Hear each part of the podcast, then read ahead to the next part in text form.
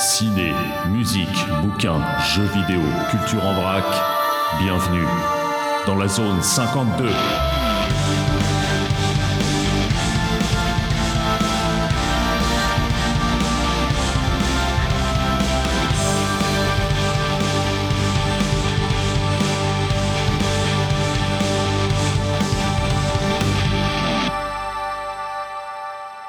Zone 52, épisode numéro 56. Nous sommes le 11 mars 2021 et pas le 11 février 2021.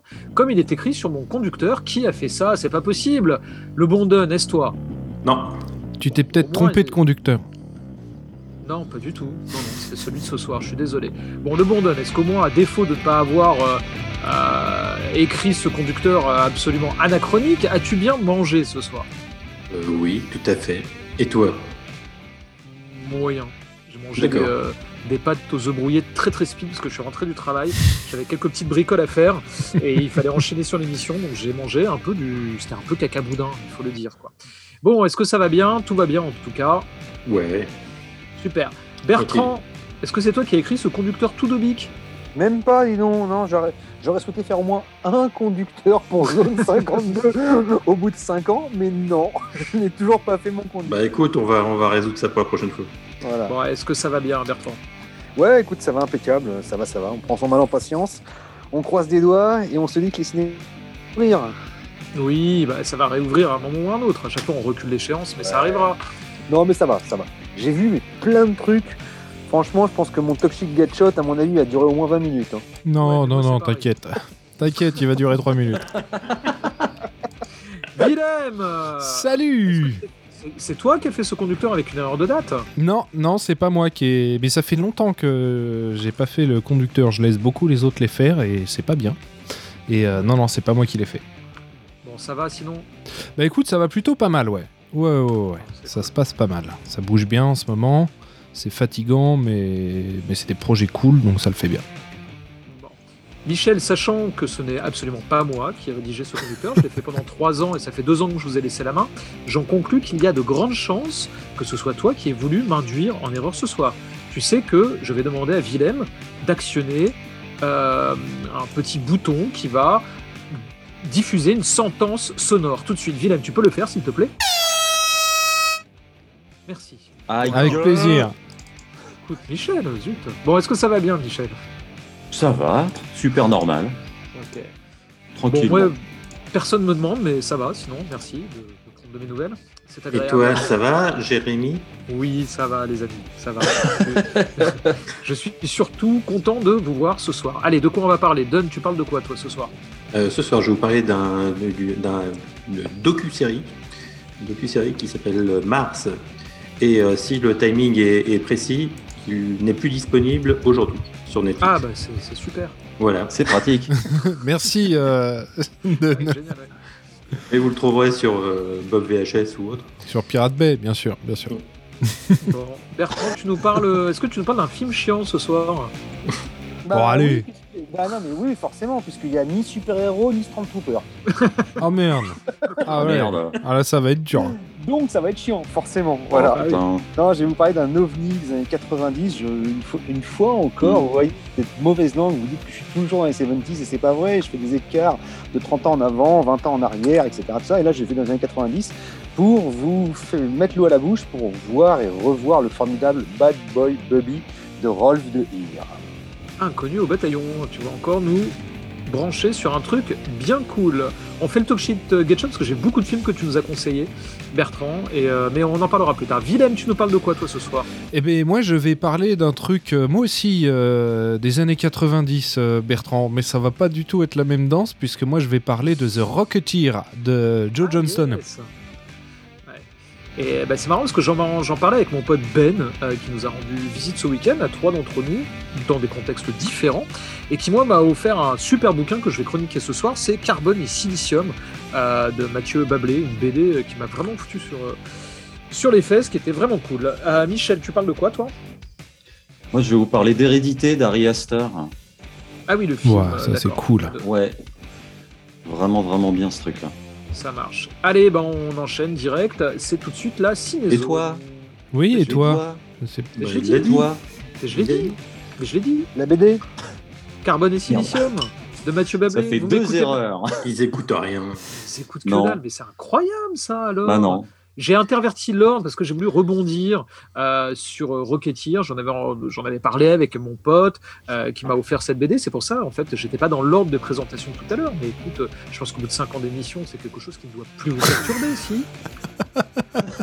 Oh, Ouais, euh, grosse ambiance dans Zone 52. Je vais te faire chier pendant toute l'émission. allez, jingle Cinézone. Bienvenue dans la cinézone.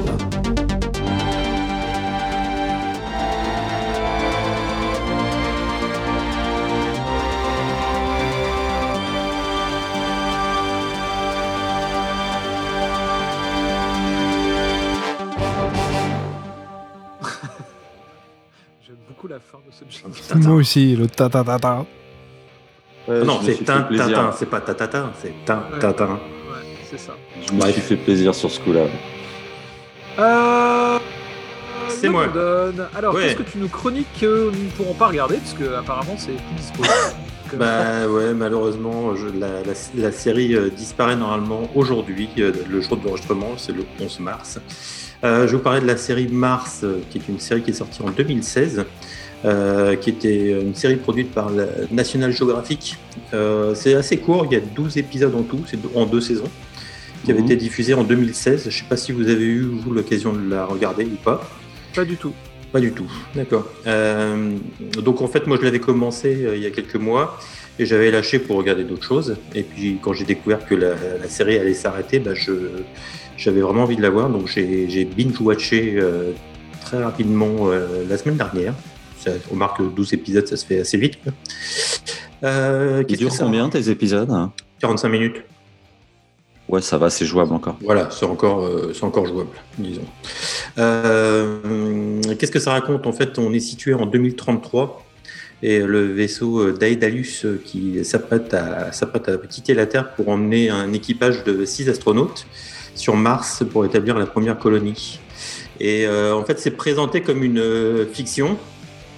Et en même temps, euh, la série inclut des séquences euh, sous forme de documentaires et d'interviews de romanciers, euh, de spécialistes dans divers domaines. C'est de l'astrophysique, les ingé- ingénieries ou d'autres spécialisations. Et ça va un peu nous expliquer tous les enjeux les difficultés du défi que représente l'envoi d'êtres humains sur, Mars. Alors,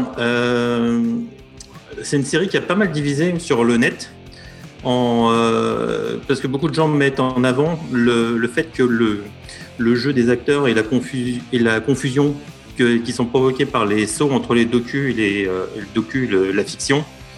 Euh, moi personnellement, euh, j'ai pas eu, euh, j'ai pas eu ce souci-là. Je trouvais que c'était plutôt limpide au niveau de la narration. Euh, c'est en fait c'est une série qui est basée sur le roman How We Will Live on Mars de Steven Petranek. Et donc la série jongle en permanence entre un récit de fiction avec une histoire à raconter, des personnages à développer, les enjeux à résoudre et, euh, un, documentaire qui doit expliquer beaucoup d'informations sur l'aspect technique et psychologique. Euh, quoi dire? Du coup, en fait, le seul bémol, c'est que les deux aspects ne sont jamais vraiment développés à fond. Donc ça pourrait être frustrant, mais euh, il faut voir que c'est quand même un docu-fiction qui est, qui est destiné quand même à un public large.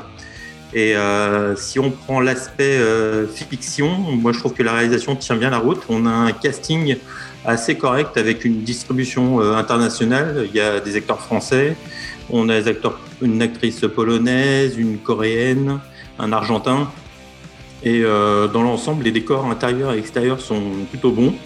On a une musique de bonne facture qui est écrite par Nick Cave et Warren Ellis.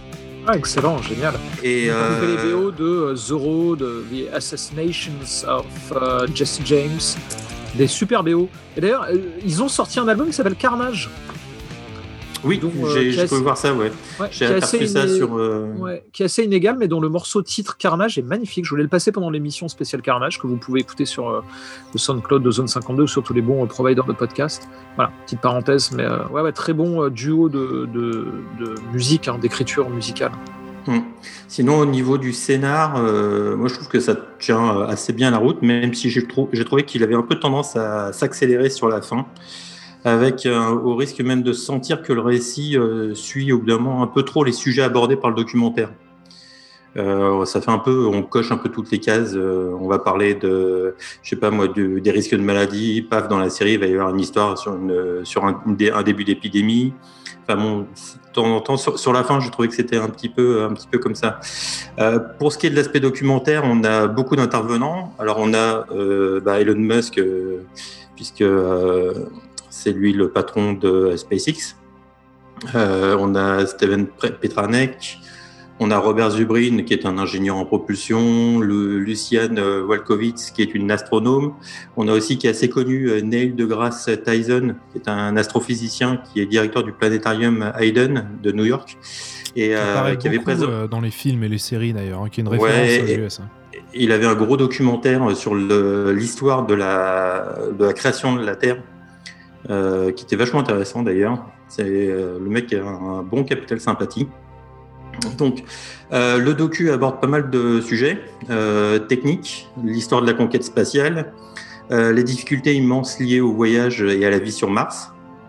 Alors au début, franchement, j'ai eu un petit peu peur parce que la série, au début, tourne beaucoup autour de SpaceX.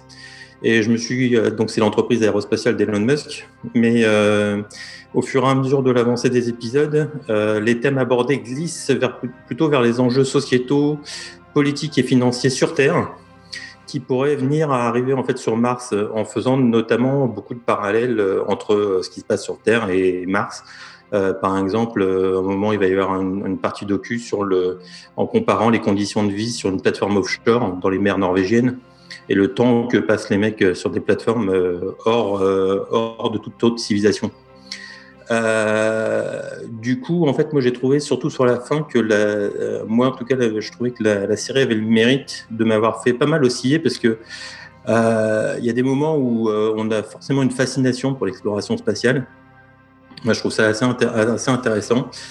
Et en même temps, tu peux te poser la question de vraiment de l'utilité d'une entreprise aussi énorme.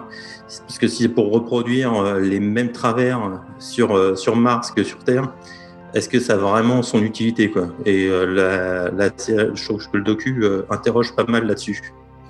Donc euh, voilà, moi si donc c'est un peu dommage qu'elle soit plus disponible. Il y aura peut-être une saison 3, mais j'ai un doute. C'est, euh, je crois que c'est toujours disponible sur National Geographic. Et puis voilà, donc si ça, si vous aimez Donc- bien, euh, Donc ouais. peut-être sur Disney Plus du coup. Ah, je sais pas, j'ai pas vérifié, tiens. Mm. J'ai pas vérifié si ça serait, si ça serait dispo. Il y a de bonnes chances. C'est peut-être, ouais, parce que je pense qu'ils ont dû arriver à la fin du contrat de, de diffusion. Ils ont du contenu en commun de toute façon, hein, Disney Plus Ouais. et, et Netflix. Mm. Et puis surtout, il y a tout le catalogue National Geographic. Bah euh, ouais, c'est pour ça. ouais. Enfin, Ouais, peut-être pas bah, tout, c'est- mais il y a beaucoup de choses. Ouais. ouais.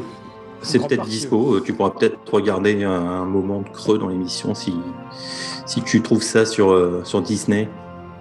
Mais euh, voilà, moi je trouvais ça plutôt, euh, plutôt bien. Donc même si vous êtes, par contre, si vous êtes très, très chevronné dans, sur le, en, astrono- en astronomie, euh, vous risquez de trouver ça un peu léger au niveau du contenu, parce que c'est quand même euh, plutôt destiné à des gens euh, qui ne connaissent pas forcément beaucoup le, beaucoup le sujet.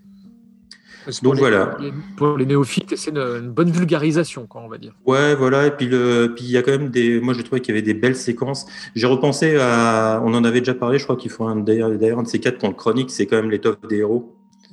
Ah Euh, oui, ce serait bien de faire une chronique croisée dessus. Moi, j'aimerais bien le revoir, ce film. hein. Parce que c'est vraiment. euh, C'est vrai que euh, le, le, ce qui se passe dans la tête des, des mecs qui montent dans des, dans des fusées, il faut quand même. euh, Enfin, les mecs, ils ont quand même un sacré euh, courage. Je trouve. Ou, ou de la conscience à choisir. Chacun choisira. Mais, parfois, euh, parfois, cela revient au même, Denis. Oui, tout à fait.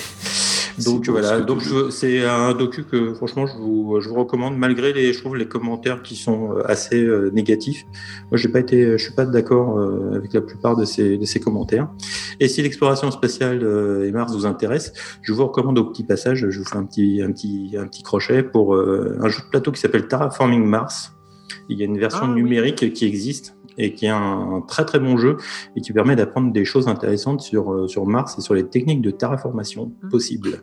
Moi, je conseille aussi au Mmh. passage pour ceux qui s'intéressent un peu à Mars et à la terraformation de vous pencher sur Total Recall euh, de Paul Verhoeven. C'est un autre style.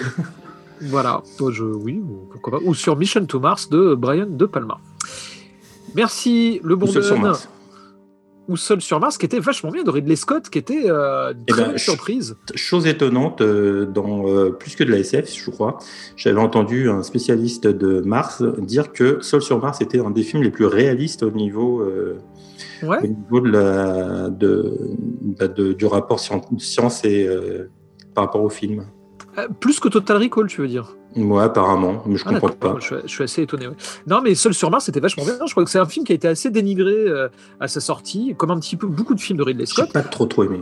Bah, Alors, moi, j'avais trouvé ça hyper bien. Ouais, Jérémy, oui et non, hein, parce que, enfin, au contraire, il y a quand même pas mal de, de- de- de journalistes qui étaient un petit peu justement euh, hermétiques au cinéma de Scott, qui disaient que pour le coup, celui-là, enfin, justement, sortait un petit peu des, des canons et, euh, et qui était un film plutôt réussi pour du Ridley Scott. Pour du Ouais. Ridley Scott, qui a quand Ouais. même une, une, euh, deuxième partie de carrière qui s'arrête en 1980, qui est compliquée, quoi. Euh, bon, peu importe. Allez, on y va. Euh, Bertrand, c'est à toi. Tu vas nous parler de Bad Boys 2. de- Avec Will Smith, c'est ça? Voilà. Putain. Ok, on est calé C'est bon? Je sais Non, pas, non, si, on a- je sais pas si c'était un bed ou si c'était le début d'un morceau en fait. Non, c'est ton bed. euh, Ok. Bon, donc oui, donc Bad Boys 2, non, raté, euh, complètement. Ah. C'est Bad Boy Bubby, donc euh, film de 1993 réalisé par l'Australien d'origine néerlandaise Rolf de Heer. Film qui euh, a raflé le Grand Prix du jury à la Mostra de Venise en 93, plus quatre autres prix sur place également, et puis euh, il a été pété de prix un peu partout dans les festivals. Voilà. Et c'est un film complètement hyper original qui euh, raconte l'histoire de, donc, de ce personnage qui s'appelle Bubby, qui a 35 ans et qui vit euh, séquestré par sa mère, euh, avec sa mère dans un petit deux pièces. Enfin, c'est même pas un deux, enfin, c'est- complètement insalubre, c'est une horreur. Apparemment, c'est en sous-sol, il n'y a quasiment pas de fenêtre. Voilà. Et la mère est complètement sadique, tyrannique, incestueuse avec lui. Euh, et euh, lui, en réalité, bien qu'il ait 35 ans, n'a jamais mis le nez dehors ni le, ni le pied dehors, puisque sa mère utilise un masque à gaz pour sortir de la pièce en disant que l'air extérieur est empoisonné. Voilà. Ouais, d'accord. Donc du coup, il est, il est cloîtré là-dedans avec elle, euh, seul avec les cafards qu'il qu'il- qu'il mange, avec le chat qu'il torture, voilà. Et euh, donc ils sont tous les deux. Et l'arrivée d'un homme se prétendant être son père, euh, habillé en prêtre, va bouleverser la vie de Bubby et il va y avoir un enchaînement de circonstances que je ne dévoilerai pas qui vont la mener à mettre le nez dehors pour la première fois et à quitter pour la première fois à 35 ans sa mère et cet intérieur et partir découvrir un monde, le nôtre. Voilà. Donc ça, c'est le pitch de départ du film Très bien. Waouh. Voilà, qui est absolument délirant, euh, à la fois et le pitch et le film en tant que tel, euh, puisque on a ce personnage du coup qui est un enfant dans un corps d'adulte. Il a un côté très candide en fait qu'on va découvrir au fur et à mesure du film, puisque donc au moment où il sort de, de ce de, de cet environnement qu'il environnement qu'il connaît, il va aller de surprise en surprise et le spectateur avec lui, puisqu'on ne sait jamais où on va, puisque tout évolue au fur et à mesure de la façon dont lui appréhende le réel. Et euh, on va passer de, de, de, de- de scènes extrêmement drôles, burlesques, à des choses plus graveleuses, des choses macabres, etc. Des choses très douces à la fois, ça part dans tous les sens. Et lui va découvrir, découvre le monde entier. Voilà, découvre la pizza, découvre le cunilingus, découvre la musique, et donc découvre Dans cet le- ordre. le, le rock and roll, voilà. Et donc, et donc du coup, les arbres, etc. Et donc, euh, il y a tout ce travail de découverte de la part du personnage au fur et à mesure du métrage. Le film fait 1h40 et quelques. La partie qui se trouve, la partie se, se situant donc, euh, puisque la partie euh, à la- en, en huis clos au sein de la, au sein de ce, de, de ce deux pièces sordides où euh, cette mère viole littéralement presque son fils, euh, ça dure une, une trentaine de minutes et après on part, on part sur Ouais, l'extérieur même. avec, avec lui qui, ouais, et en plus sans musique. Alors c'est très très fort parce que c'est sans musique. D'accord. On est dans quelque chose d'extrêmement exigu. Alors, Rolf de Hir voulait, euh, ce, que, ce que voulait faire Rolf de Hir dans un premier temps, c'était filmer toute cette séquence-là euh, euh, en format 1.66, en format carré, et au moment où il D'accord. tirait, Pour, pour, pour pouvoir la, pour pouvoir la mettre en ciné quand ça s'ouvre. Voilà. Sauf qu'il a fait des tests, il s'est rend- il s'est rendu compte qu'en définitive, en 1.66, de, de, de par le côté exigu de la pièce, ce serait proprement trop claustrophobique et donc regardable pour le spectateur. Donc il a, il a opté pour faire, euh, pour faire du scope tout du long. Donc voilà, donc il va découvrir tout ça, et alors c'est absolument faramineux parce qu'on ne sait jamais où va le film, puisque en fait, lui compte il a un comportement en fait de personne complètement fiable et qui, qui- qui pratique à peine le langage, ne va fonctionner que par mimétisme. Ça veut dire qu'à chaque fois qu'il rencontre quelqu'un, D'accord. il, il reproduit ses faits et gestes, il reproduit ses propos, mais pas face à lui et dans d'autres situations annexes.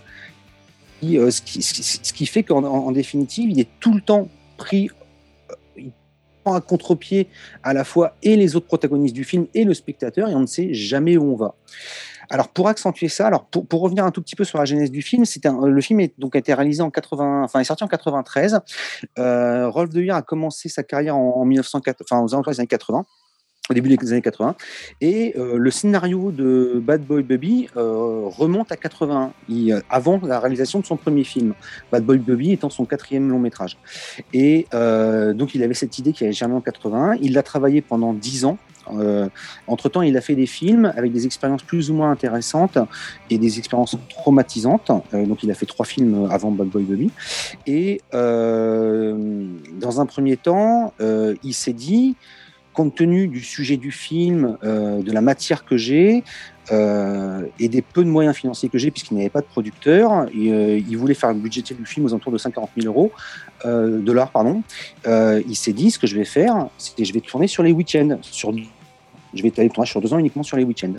Et pour, il s'est dit, je pourrais jamais arriver à, à avoir une équipe stable, une équipe fixe comme ça sur tous les week-ends sur deux ans. Donc, ce que je vais faire, je vais, euh, je vais changer de chef opérateur à chaque séquence, en fait. Et c'est ce qui, et donc du coup, euh, il a fini par trouver euh, un producteur. Le budget est passé de 140 000 dollars à, à 750 000 dollars. Et le film, du coup, qui devait se tourner sur deux ans, a été ramené sur, sur une période de tournage de neuf, de, de neuf semaines, sur les années, en 92-93. Euh, voilà. Mais en définitive, il a, pris, il a pris le parti de se mettre, entre guillemets, ce boulet au pied, de travailler avec différents chefs opérateurs. Partant du principe que le personnage de Bad Boy Baby, en réalité, à chaque fois qu'il rencontre des nouveaux protagonistes, à chaque fois qu'il rentre dans des nouveaux lieux, il ne connaît personne, c'est toujours tout nouveau pour lui. Donc il s'est dit, il faut que le, spectateur découvre. Enfin, c'est comme si le spectateur découvrait le monde et découvrait à chaque fois un nouvel environnement avec Bad Boy Baby. Et donc, il a fait appel à 32 chefs opérateurs différents pour le film. Et chaque chef opérateur devait donc éclairer une des séquences du film. Euh, mais le chef opérateur avait carte blanche totale, pouvait faire absolument ce qu'il voulait au niveau de la lumière. Il n'avait aucune indication de la part de Rolf de Hir. Euh, et par contre, la contrainte qu'avait le chef opérateur, c'est qu'il ne savait pas ce qu'avaient fait les autres chefs opérateurs autour. Donc, ce qui signifie qu'il faisait son travail sur sa scène qui lui était propre, le tout étant, euh, le- parce que le film quand même, parce qu'on pourrait, on pourrait croire que ça part dans tous les sens. Bah, c'est la question que j'allais te poser. Ça reste quand même cohérent euh, Alors, c'est là où et c'est- homogène. Ouais, parce que d'une part, il, il a, il, a, il, a fait, il, a fait appel au même cadreur qu'est Ian Jones, cadre le film tout du long. D'accord. Euh, et euh, lui, du coup, Ralph Durer était quand même là pour cadrer le truc. Et ce qui est très étonnant, c'est que ça reste extrêmement homogène. Euh, ça se tient complètement visuellement. Et en même temps, tu remarques en fonction des, en fonction des séquences que bah, le travail est radicalement différent au niveau de la lumière. Quoi. Hmm. Alors, il a fait ça, donc effectivement, quand tu le sais, c'est d'autant plus amusant de voir le film, de se dire Ah bah oui, je passe d'une séquence onirique à une séquence burlesque, à une séquence machin, et donc la lumière va de pair. Mais en plus de ça, puisque le, le, le, le leitmotiv, le credo de, Rolf de Heer était que le, spect- que le spectateur se mette à la place de Bad Boy Baby pour la découverte du monde. Donc Bad Boy Baby découvre le monde intégralement, découvre les rues, découvre les voitures, découvre tout, mais découvre également le son, puisqu'il a tout le temps, il a toujours été enfermé dans une pièce, sans musique, sans bruit extérieur. Et donc, dès, lors où il, dès, lors, enfin, dès, le moment où il sort, il se retrouve avec un univers sonore absolument démentiel.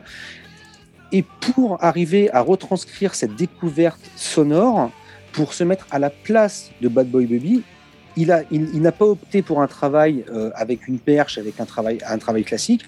Il a fait appel à un mec qui travaillait dans les services secrets australiens, qui a fabriqué deux petits capteurs qui vont être mis qui vont être mis de part et d'autre des oreilles au-dessus d'une, d'une perruque que porte l'acteur Bad Boy Baby.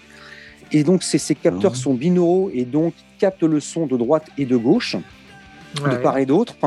Et donc, lui, lorsqu'il rentre quelque part, on entend effectivement, si on écoute le film au casque de nos jours, mais à l'époque, il est sorti, il y avait uniquement que la stéréo, on, entend le son qui se répartit dans le volume, en fonction du personnage qui tourne la tête à, à droite, qui tourne la tête à gauche, qui s'avance, qui se recule. Et pour accentuer ce phénomène-là, Rolf De Heer avait demandé en plus à ce que l'équipe technique, loin de rester silencieuse, habituellement sur un plateau on demande à ce qu'il y ait le silence, à ce que les gens foutent le plus de bordel possible au niveau du son pour créer une espèce de cacophonie sonore de façon à, s- à- à ressentir ce que ressent ce personnage quand, Ouais, il rentre, ouais. quand il rentre dans un restaurant et qu'il est assailli par le bruit du restaurant. D'accord.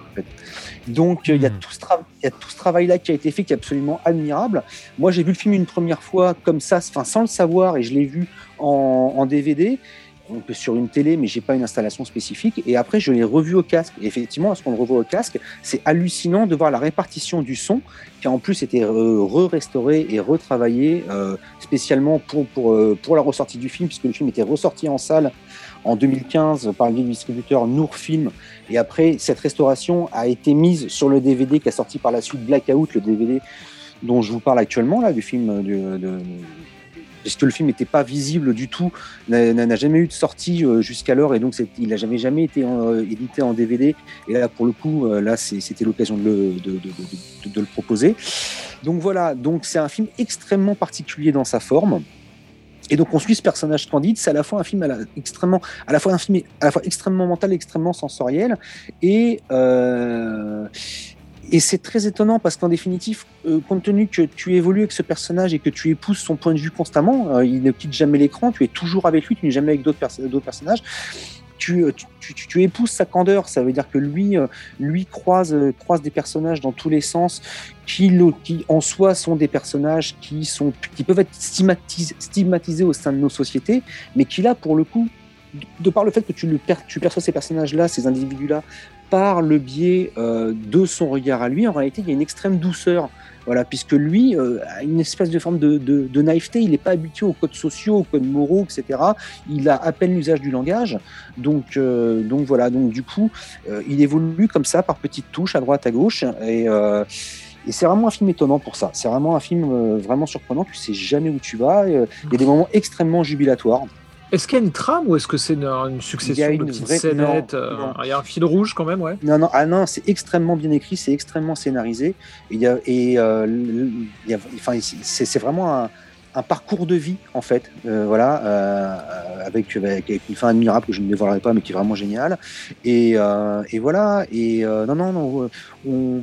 Alors, effectivement, ça peut être perçu comme une espèce d'enchaînement un petit peu de scénette, mais il y a toujours un fil conducteur et le personnage évolue. Et comme le personnage évolue, on est vraiment dans une, une- un apprentissage de la vie. Voilà, c'est. euh, Et Rolf Deher, il a fait quoi comme autre film Tu l'as dit Alors, Rolf Deher, il a euh, jusqu'alors, il a fait 14 films. Euh, il a jamais tapé dans le même genre euh, de- deux fois de suite. Il a pu faire des films de science-fiction. Il a fait un film muet. Il a fait un, un western qui se passe dans les banlieues, enfin un côté un côté un peu westernien au niveau, au, au niveau dans les banlieues. Il a fait un film plus ou moins engagé pour la cause aborigène.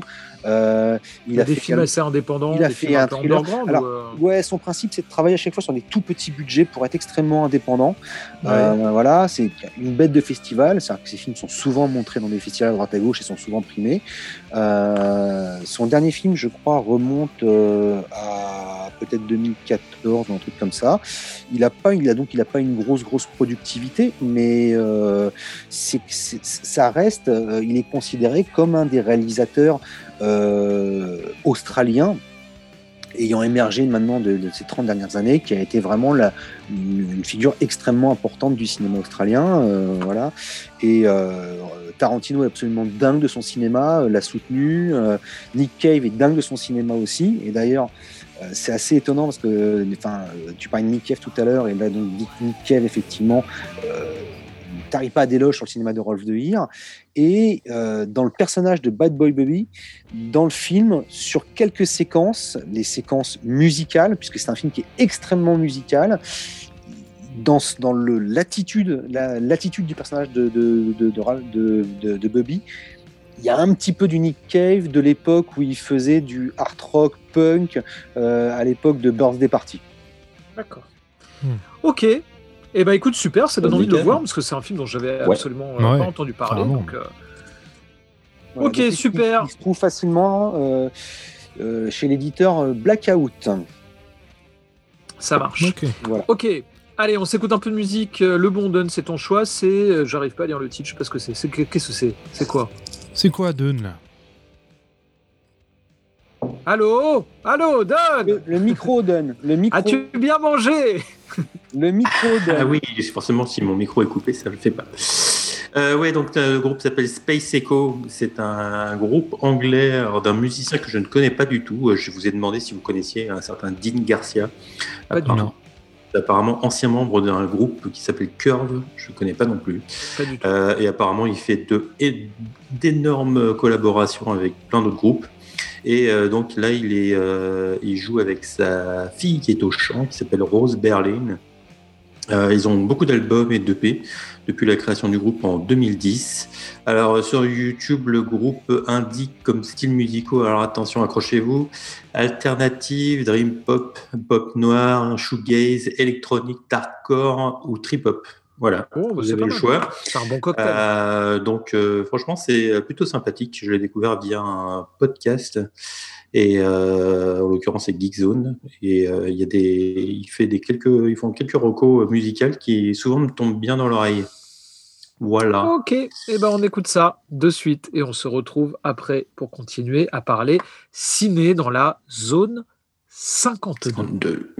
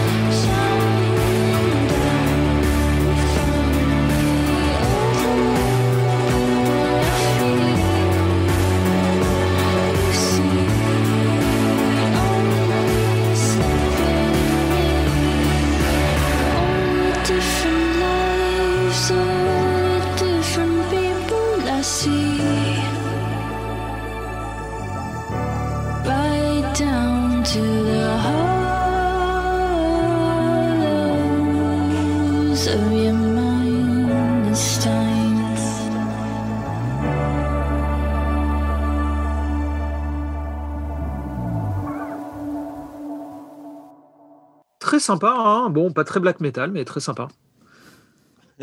Faut changer un peu trop black metal, non? Mais ça passe bien, j'aime bien. moi. C'est très bien. Ouais, ouais, c'est Allez, non, non, c'est non, c'est vraiment très chouette, ouais. Euh, Willem, Rocketeer, dis donc, il fait partie de, de ces films qu'il il faut absolument que je revoie. Et moi qu'il faut que je vois, je crois. Bon, bien. non, Ah, était vous pas voir vu The Rocketeer? Non. Non, non, je l'ai pas vu. On n'était pas allé le voir ensemble, Bertrand. Je l'ai pas vu en salle, non, je crois pas. Il me semble pas là. euh, Je sais Bah, pas. Gérard May Non, non j'ai- j'étais allé le voir avec mon pote Ben, on en parlait là ce week-end. Avec ses amis. Ouais, mes, mes amis de d'il y a longtemps, voilà, qui ne sont pas vous. Si, quand même, parce qu'il y en a, ça fait quand même un moment. hein. Et moi, ils s'en souviennent plus, en tout cas, ceux qui étaient censés être Bah, là. ça, hein. fait, ça fait tellement longtemps qu'on s'en souvient. bon, allez, Rocketeer, est-ce que ça a encore du sens en 2021 Bah écoute plutôt, ouais, ouais, ouais. Les aventures du Rocketeer en française, Rocketeer en anglais, film euh, américain hein, de Joe Johnston, sorti en 91. Adaptation d'un. qui était spécialisé dans le- les effets spéciaux, si je ne m'abuse, non? Ah bah Joe Johnston, ouais, qui a une sacrée, euh, qui a une sacrée carrière, ça c'est certain. Euh, bon, Ouais. qui a- en, en tant que réalisateur déjà, mais euh, effectivement, enfin, directeur artistique en fait. D'accord. Il vient plus euh, de l'artistique que, de, que des effets spéciaux en lui-même, euh, qui a été euh, sur son premier film sur lequel il a bossé pour les effets spéciaux, qui était Star, Star Wars. Wars. Eh ben, Absolument. il a fait les concept arts de Star Wars avec. euh, Ça, c'est fait. ouais, il avait, il a beaucoup bossé avec Ralph McQuarrie en fait. Ah, yes. C'est eux qui ont, qui, ont, qui, ont bossé, qui ont bossé sur tout ça. Il s'est bien sûr vite fait euh, alpaguer par Spielberg, pour lequel il a pas mal bossé aussi, euh, notamment sur euh, Indiana Jones, le- sur les deux premiers Indiana Jones, et puis ensuite il a beaucoup bossé avec, euh, avec ILM hein, de manière générale. Avant de passer derrière la caméra en 89 avec Chérie, j'ai rétréci les gosses. Ah, yes, c'était lui. Ouais. Bon, ensuite, il a fait plein d'autres trucs. élèves. Je passe à mes élèves de CE2, c'est un succès chaque année. Ouais, tu m'étonnes.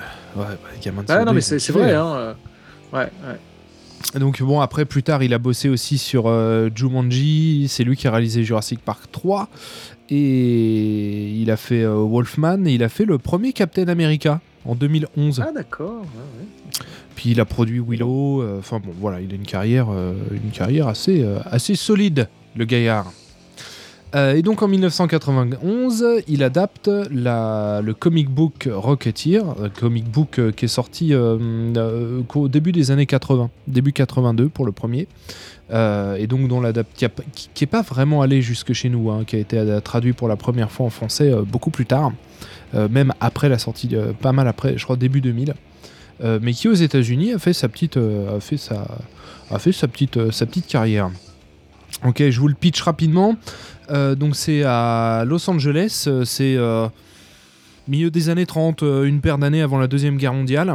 Il y a un Cliff Secord qui est cascadeur passionné d'aviation qui découvre un sac dans lequel il y a une espèce de mini fusée qui s'avère en fait être un jetpack prototype de la CIA et avec lequel eh ben, il va l'enfiler, il va s'amuser en tant que cascadeur avec et il se retrouve à sauver la vie euh, d'un aviateur qui avait des difficultés avec son avion qui allait se cracher.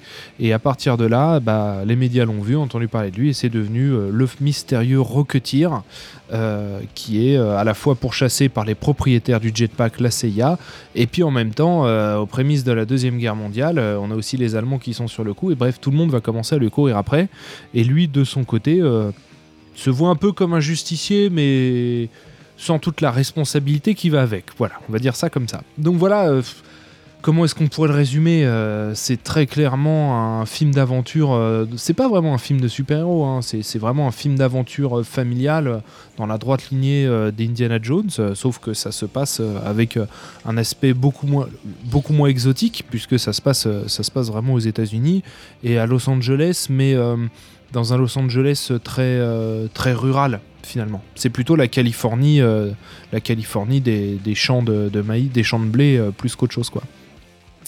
Euh, donc moi je l'ai revu récemment parce que je l'avais vu il y a des années, mais vraiment je devais ça devait pas être longtemps après, ça devait être une paire d'années après sa sortie, et j'étais pas grand.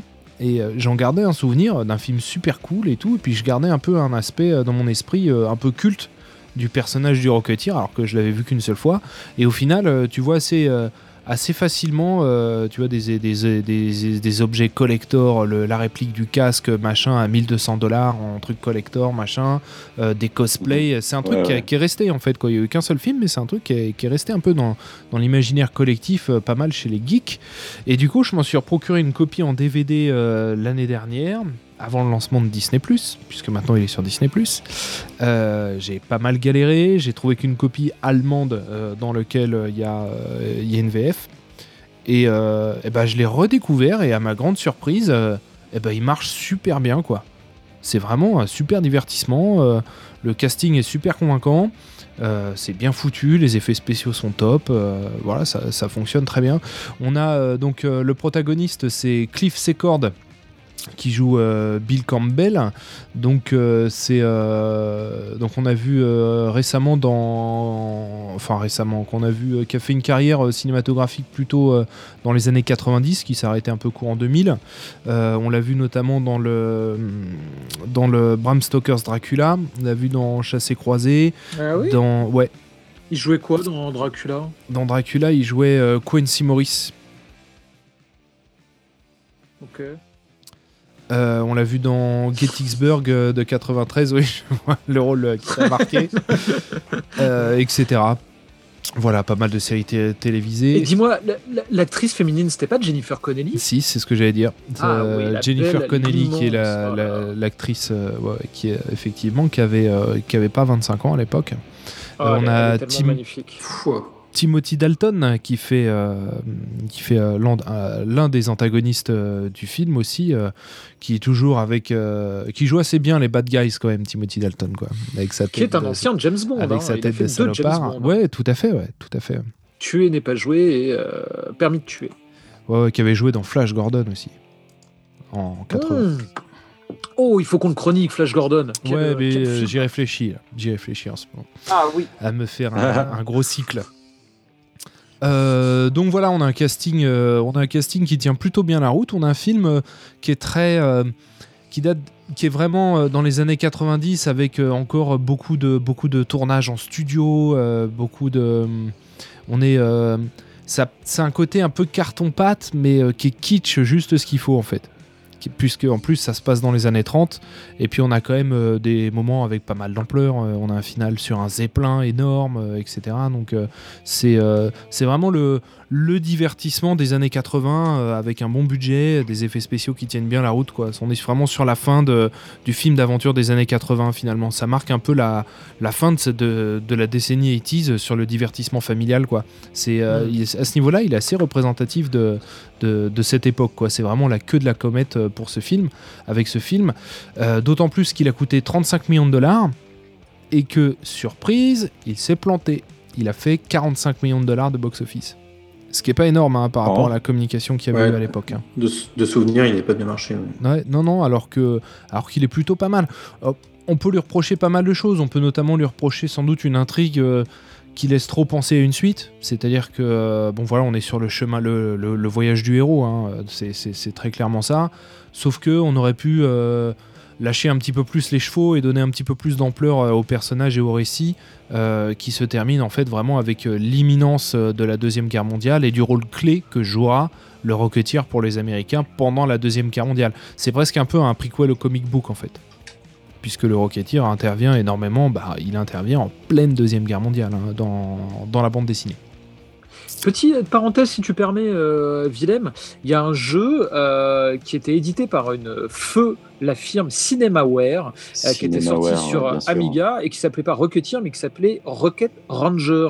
Et euh, moi, c'est comme ça que j'ai connu ce personnage. En fait, c'était une sorte de rip-off euh, non officiel de Rocketeer. hein, et c'était vraiment génial parce que ça reprenait exactement pareil, le mec avec son jetpack et toute l'imagerie un peu Seconde Guerre mondiale, un peu avec une sorte de, euh, de, de- ça- pas de ça côté avait un bon- steampunk, mais euh, euh, C'est un bon côté vieux céréal en fait. voilà, exactement, qui était un jeu génial et une firme absolument géniale.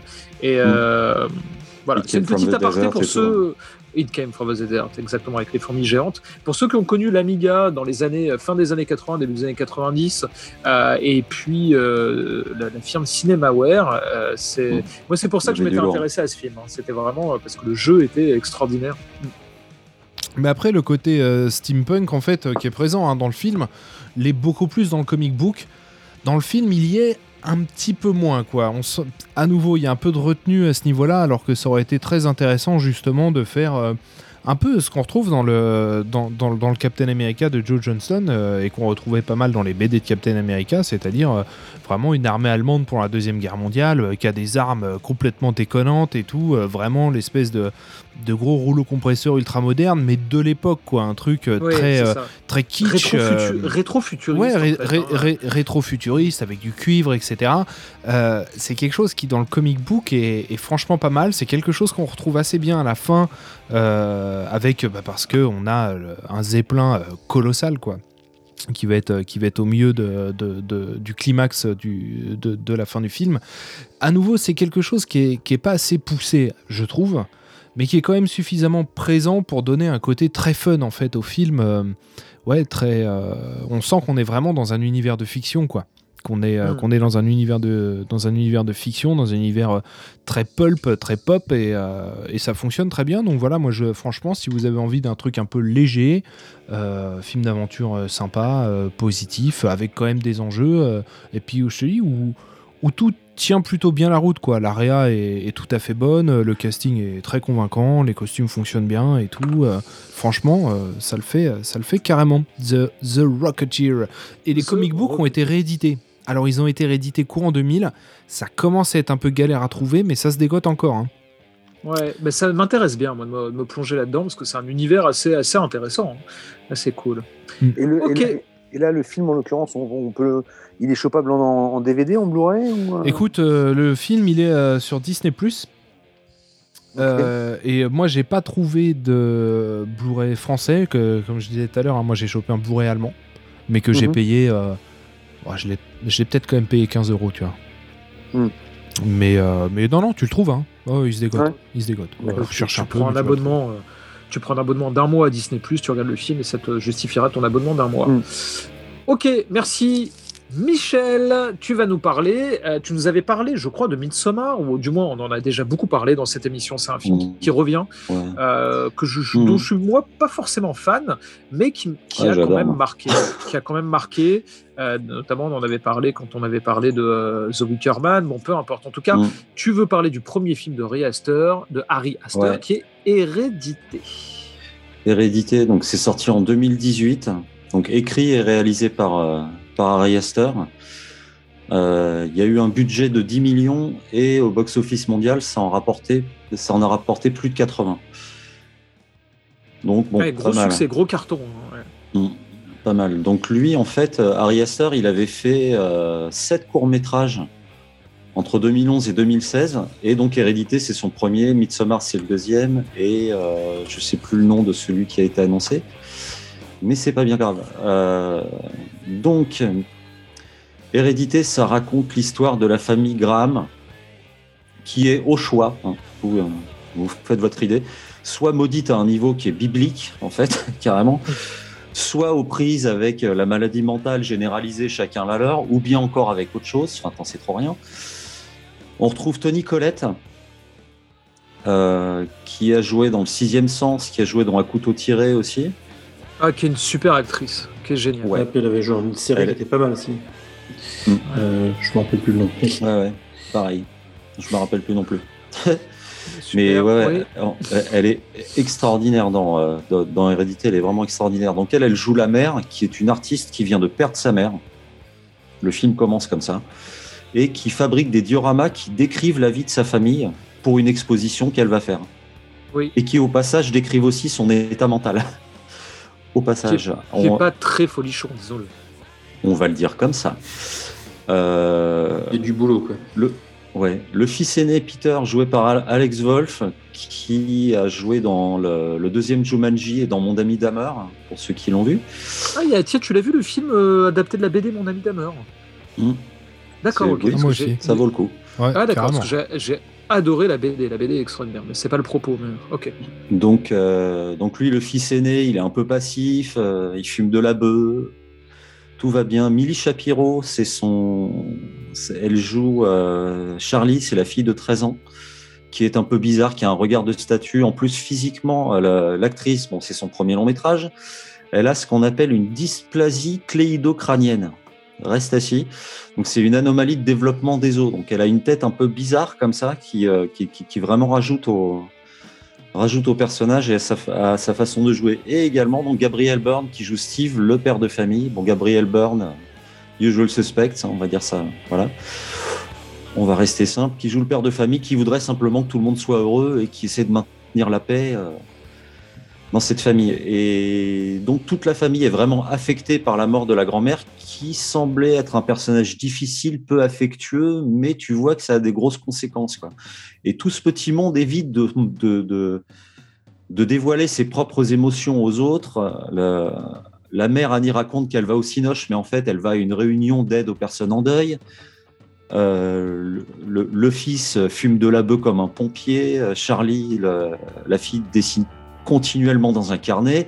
Et puis, puis vous verrez bien, parce que je ne peux pas décrire le truc en détail, à la fois pour ne pas spoiler et pour pas passer pour un dingue qui imagine des choses.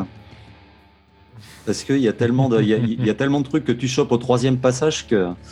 Donc, C'est un film, est comme vraiment- Midsommar, hein, c'est un film qui est euh, énormément basé sur la psychologie des personnages, sur les, Mm. les situations un peu incongrues, Mm. angoissantes. euh, Tout à fait. Bah, L'ambiance est vraiment, vraiment pesante et étrange. Pendant, euh, pendant une heure et demie, le film fait 2h07. Et euh, la dernière demi-heure, ça part complètement en vrille. Et euh, du coup, c'est d'autant plus. J'aime bien ces structures-là, c'est d'autant plus efficace.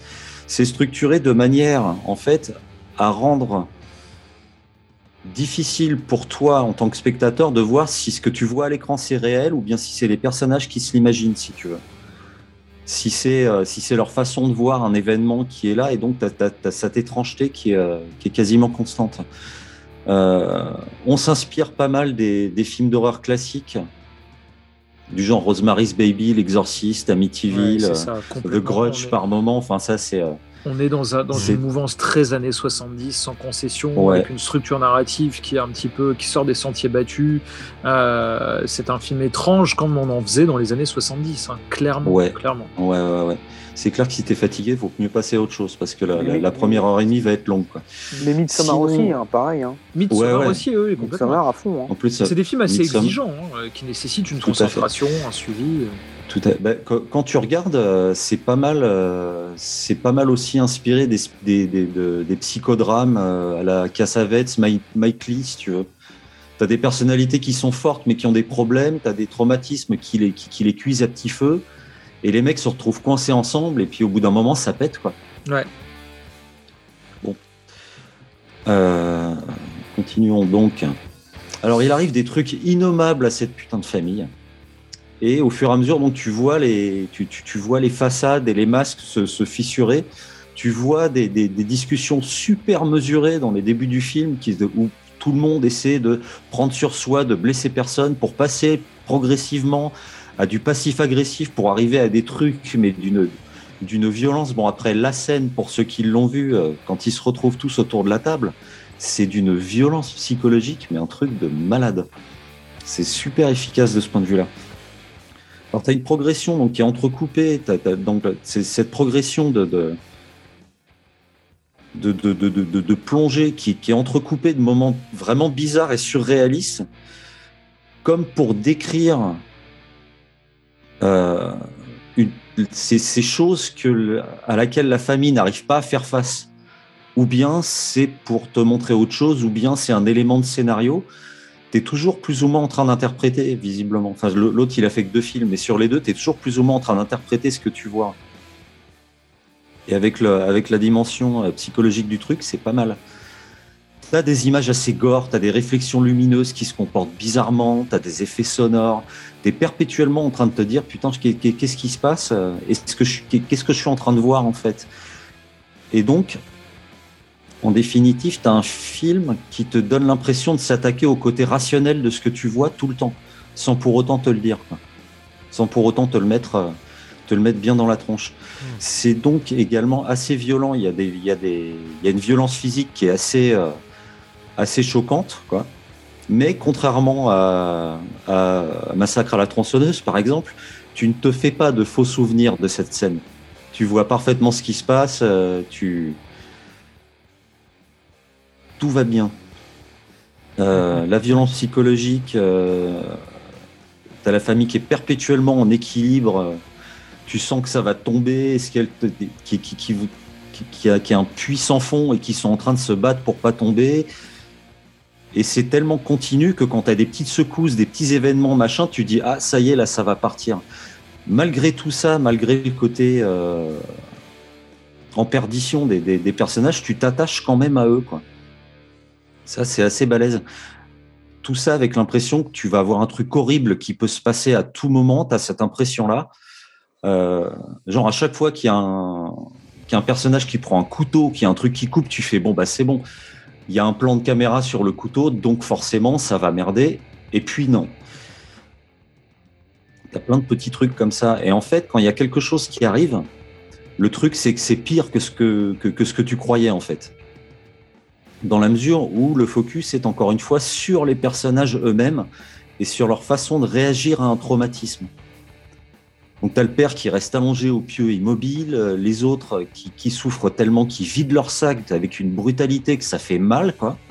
Ils sont en train de s'engueuler, de se balancer des trucs, et toi tu es en face, tu fais non putain, mais là vous déconnez, quoi. Et la fin du film te fait te demander si tout ce que tu as vu ça a un sens en fait.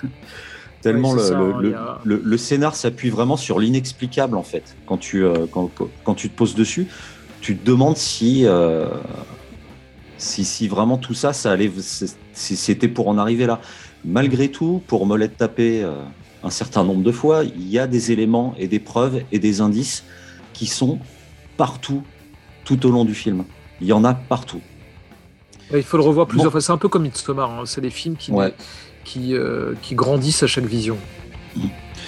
Donc, mention spéciale à, alors attention, Pavel Pogorzelski, le directeur de la photo, et à l'équipe en charge des lumières. Donc là-dedans, comme dans Midsommar, il y a énormément de choses planquées tout au long du film. Soit planquées, euh, planquées, planquées, euh, genre faut mettre sur pause et regarder le truc, soit euh, voir monter la, luminosité de son écran. Soit on te détourne l'attention d'une partie de l'image, Genre, il se passe un truc à droite, euh, les gens ils sont en train de parler à droite, manque de bol, fallait regarder à gauche, là il y a un truc important. Ou bien on te joue des tours, simplement, il y a, il y a une scène avec une fiole d'encre à un moment qui est renversée par un personnage. Tu la regarderas avec attention, cette scène. Tu regarderas bien la fiole. En définitive, si tu t'attends à un film d'horreur pour le samedi soir, j'ai de mauvaises nouvelles. Là, c'est le truc, c'est beaucoup plus efficace. Ça fait demander ce que tu viens de voir.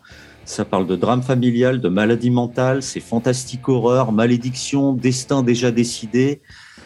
Euh, à l'avance, ça c'est renforcé par les euh, tous les dioramas qu'elle fait, les maquettes de la famille, le plan principal en fait, le plan du début du film, c'est un gros plan sur une des maquettes, sur un des dioramas et le film commence tu vois les personnages dans le truc et ça commence comme ça. Donc déjà de base, tu es en train de te dire, ok, c'est une pièce.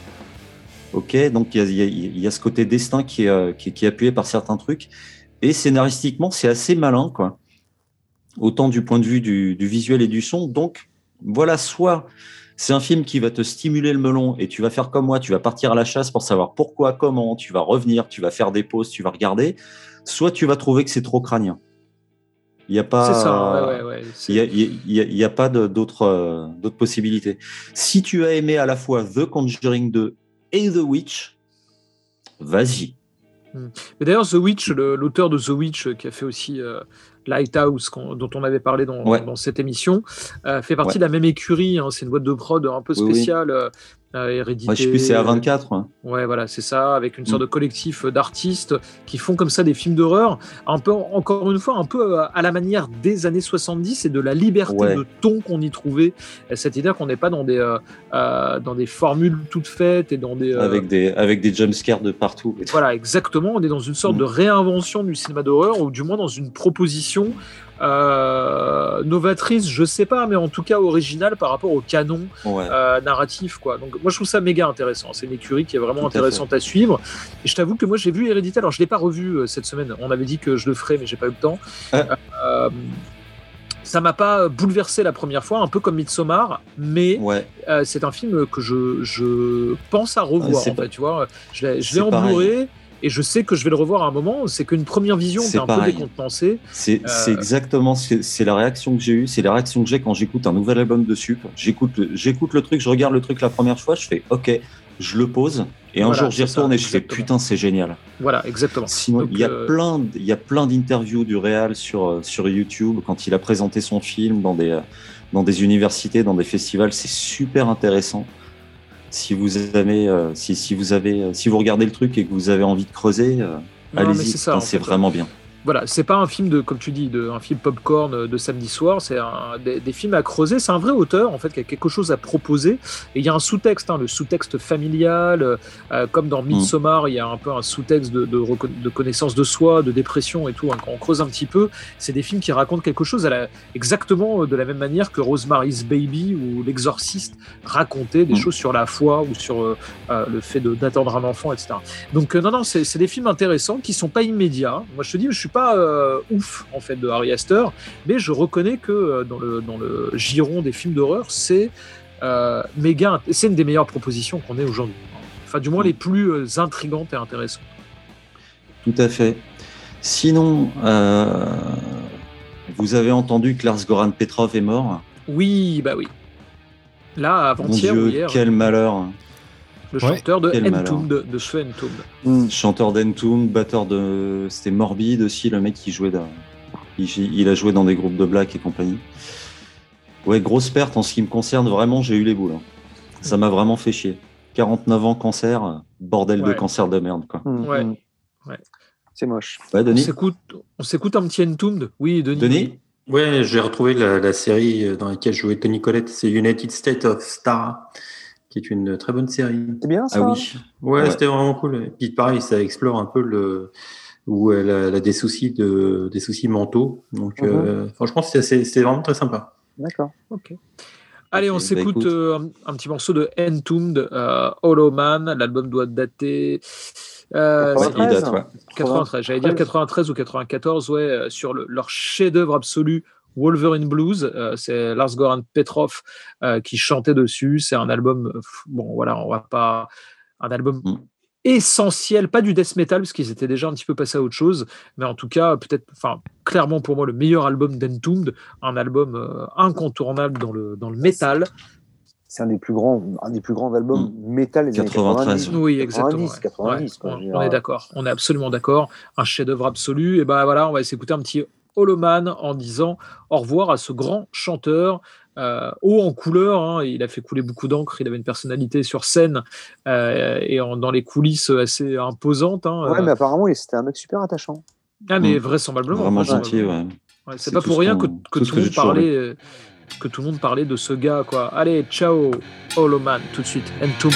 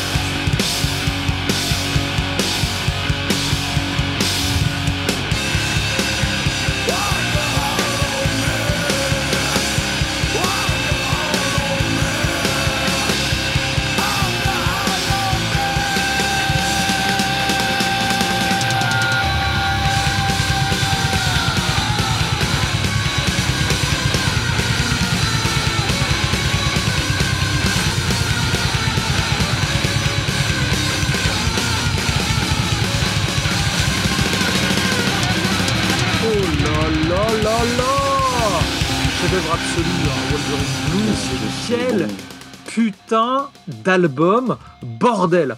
Non mais vraiment quoi, je, me le- je vais me le réécouter dès demain matin à fond aussi, dans ouais. caisse en allant bosser là. Oh, Il faut- quel. Ça donne faut- tellement envie. Dieu, de bon Dieu. Mais Entombed, faut, il faut, il faut, n'y a rien à jeter, il faut tout garder. hein. Ouais, je suis absolument d'accord. Des albums un petit peu moins connus d'Entombed qui sont absolument monumentaux. Là, euh, ah, putain, c'est Inferno qui est mortel Ouais, à la Inferno, il est Slayer, qui incroyable, vraiment canon. Serpentex, il est terrible aussi. Ouais, Ouais. les deux premiers. Ouais, L'album, enfin, l'album qu'ils avaient sorti un petit peu dans l'esprit euh, alternative rock, euh, Same Difference. Same Difference, Ah oui, putain, qu'est-ce qu'il est bien celui-là. quoi. Morning Rise, Morning Rise est mortel. Putain d'album d'Entombed. Ouais, One in Sodom, il y avait le, Inferno, le- ouais. le- Ouais. le maxi One in Sodom, il était pas mal aussi. Alors, est-ce qu'on les considère comme un groupe de groove metal à partir de Wolverine Blues ou pas? Euh, Death and Roll, s'il Ah te oui, plaît. Death and Roll. c'est vrai. C'est ça, comme du Entombed en fait. hein. Ils avaient vraiment leurs pattes, leur son. C'est eux qui ont inventé le son suédois. euh. Non, mais bon, enfin voilà, c'est un groupe méga important, Entombed. Et, euh, et, euh, Et il est mort. c'est l'heure du. Ouais. Ouais. Non, mais il n'y avait pas que lui. hein. moi, il y a Ça une- fait chier. Il y a une question que je me suis toujours posée là sur, sur un des albums, je sais plus Ouais. lequel c'est.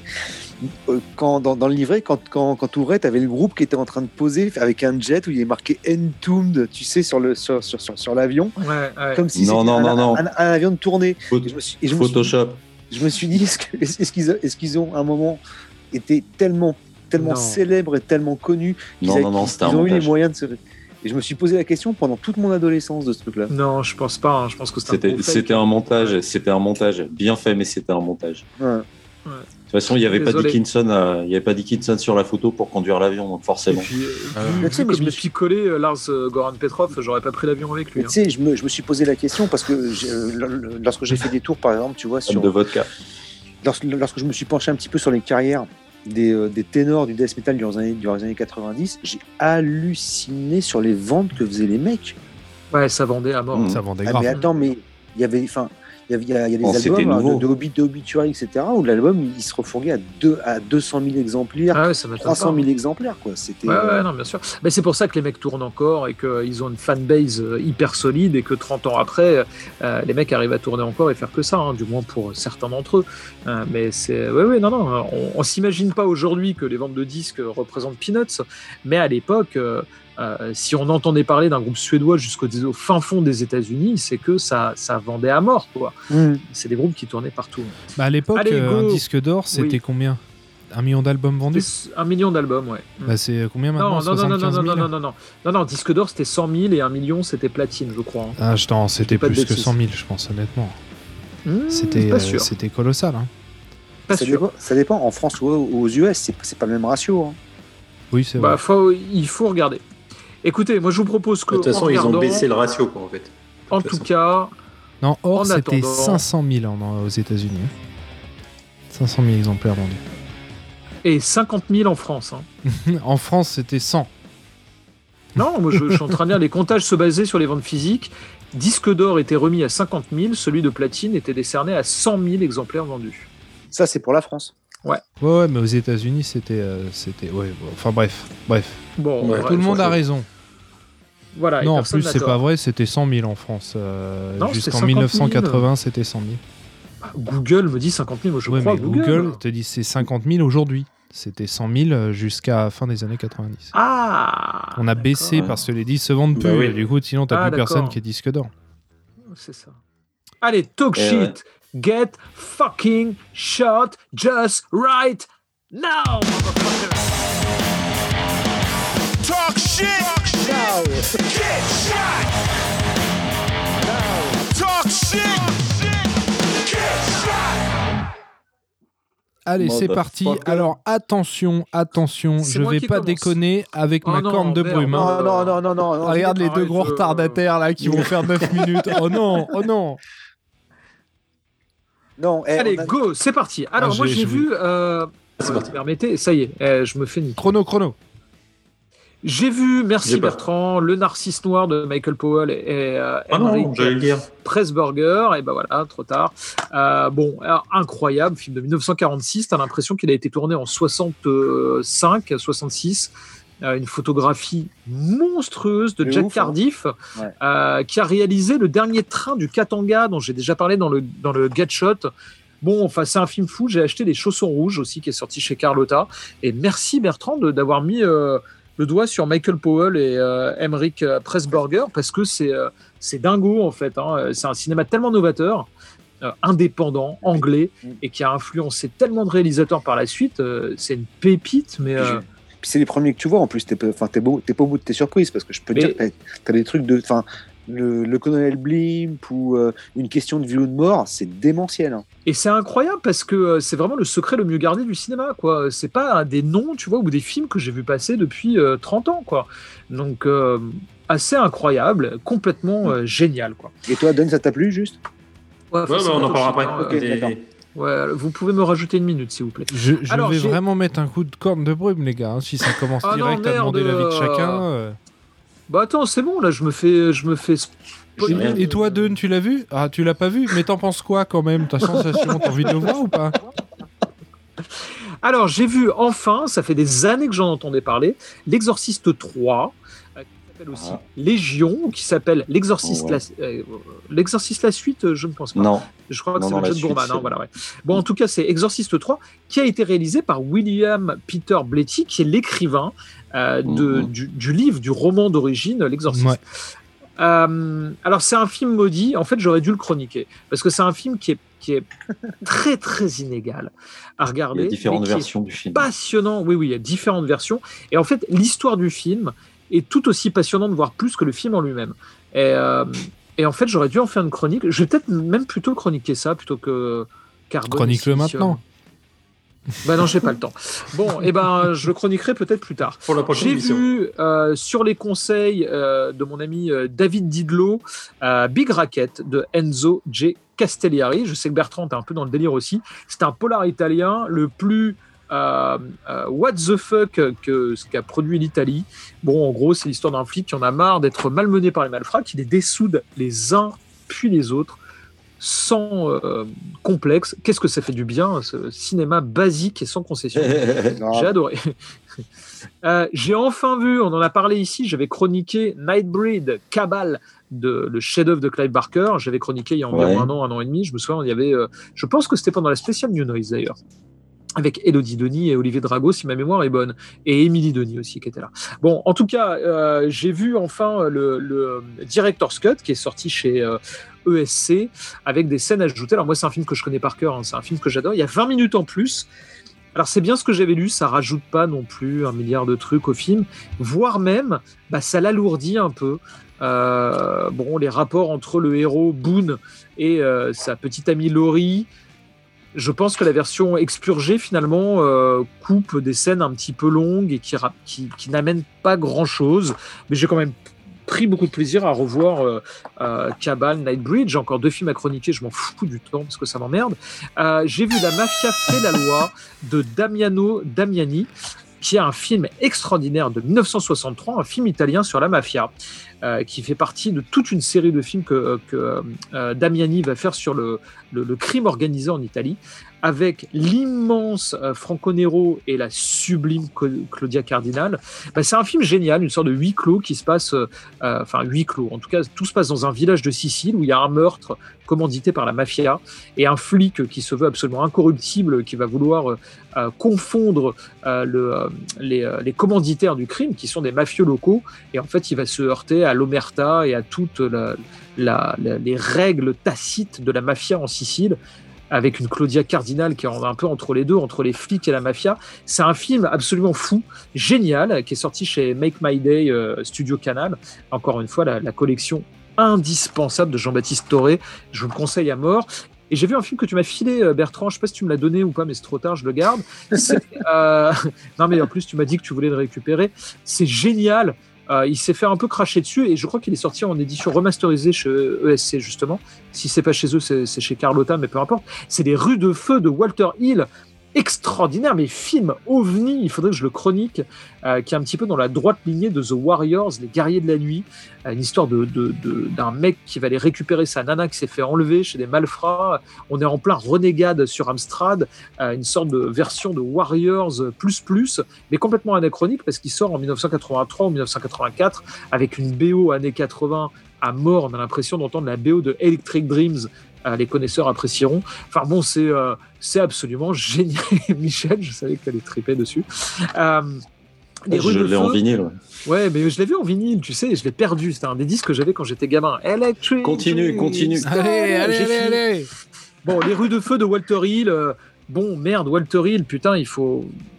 Quel géant, quoi. Et c'est un film absolument extraordinaire parce que ça traite de, de, de bandes rivales qui se tapent sur la gueule. Il n'y a pas une goutte de sang, il n'y a pas de mort.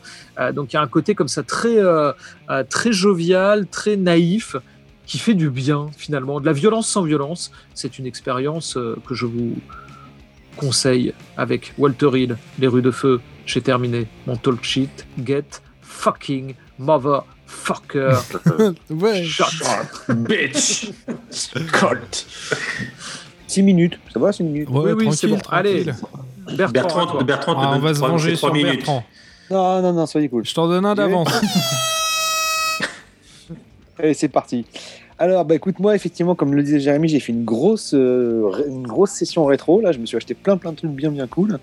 Euh, alors, je suis parti sur des trucs euh, comme La planète des vampires de Mario Bava, que je n'avais jamais vu. Oh. Euh, voilà, et j'ai pris un pied d'enfer. C'est le film, il est incroyable. Visuellement, il est, il est ouf. Il est juste dingue. Et puis, euh, sur le plan narratif, hein, bon, ça c'est dit dans les bonus, mais de toute façon, tu peux pas le rater au moment où tu vois le film. Je veux dire, c'était une source d'inspiration pour, euh, pour Alien. C'est un truc. c'est- Il paraît, hein, il paraît, ouais. ah, tu, tu peux pas le rater. Hein. Donc voilà, donc j'ai vu ça. J'ai donc je me suis fait toute une série de films italiens. Euh, je me suis fait euh, le dernier train de la nuit, l'ultimo treno de la notte, euh, qui est un super film Ma. de Aldo Lado. Euh, sur euh, de- deux gars, deux vagabonds qui vont monter dans un train pour, pour y trouver deux jeunes filles pour les torturer et les violer. Voilà, donc c'est- Sympa. Super Ouais. et après, ça part en revenge movie, etc. Enfin voilà. Donc c'est très très fun, c'est vachement bien. C'est pile poil ce qu'il me faut. J'ai également vu Tentacule. Tentacule, qui est un Ah, film italien. Si tu avances, si tu recules, Ouais, c'est comment que j'ai veux-tu vu Tentacule. Exactement. Un film italien avec. euh, Où est-ce qu'il est le film avec, Tentacule? au, avec au sein du casting euh, Peter Fonda et John Huston et qui en fait est un film des années 70 qui a été fait juste après Les Dents de la Mer en fait et là pour le coup bah, c'est pas un requin mais c'est un poulpe géant quoi Mais il doit être bien euh, fait lui aussi. ouais ouais ouais en plus Un poulpe géant, ça me rappelle fond dans quelqu'un. la ça. flotte et tout.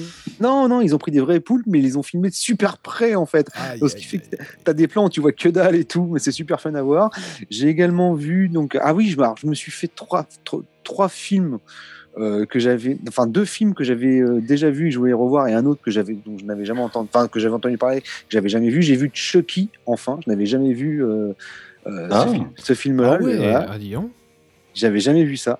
Et euh, j'ai trouvé ça super bien. Je me suis vraiment éclaté devant. Je me suis revu Candyman que je me suis acheté. Ah, Ah, génial. Voilà, et euh, je, pareil, j'en avais quasiment aucun souvenir, hein, alors que je l'ai vu, hein, je, me- rappelle l'avoir vu, mais je, un, souvenir, un souvenir très éparse. Vivement le Et- futur remake. Et euh, franchement, mais il est incroyable, ce, il est, il est incroyable ce film. Franchement, il est ouf ce film. Et, euh, et On est d'accord, me hein. Ah ouais, c'est Ouais. vraiment, incroyable. Sorti dans une très belle édition d'ailleurs de chez euh, ESC, Ouais, voilà, ouais. euh, avec un petit livret à l'intérieur, bardé de bonus, super bien. Je me suis revu Vampire, vous avez dit Vampire. Ah, je l'ai acheté Oh. aussi. Ouais. Bah ouais, tu l'as acheté pareil que pour moi. Enfin, que Ouais, sur le je même vais- truc que moi. Ouais, Ouais, je vais le mater samedi soir. J'adore ce film de Tom Holland. Bah comme Chucky. Ah, yes, ça putain, j'avais pas fait le rapprochement, exact. Ouais, si, C'est si. génial, c'était rigolo. Ouais, franchement, j'ai pris un, un pied d'enfer, c'était super Mais oui, c'est hyper cool. Je me suis vu Terreur sur la ligne. Alors, Jérémy, on en avait parlé Ouais, qui est là un film auquel Vince Craven rend hommage dans l'ouverture de Scream. Ouais, Et donc, qui est un film, enfin, qui est pas un film d'horreur en fait, Terreur sur, sur la ligne, qui est un, un film plutôt de tueur, enfin, ouais, putain, c'est c'est assez, assez, assez psychologique en fait comme film. Et euh, c'est effectivement, on retrouve, enfin voilà, on, on, on peut pas rater l'inspiration, tout ça du. euh, euh, qu'a eu Wes Craven au sein, au sein de ce film, qui est, euh, qui est vraiment un super film pour le coup que, que, que je conseille, quoi, qui est vraiment vachement bien. Je me suis euh, revu, que j'avais pas vu depuis au moins 25 ou 30 ans, Brasil. Alors, Ah, ouais.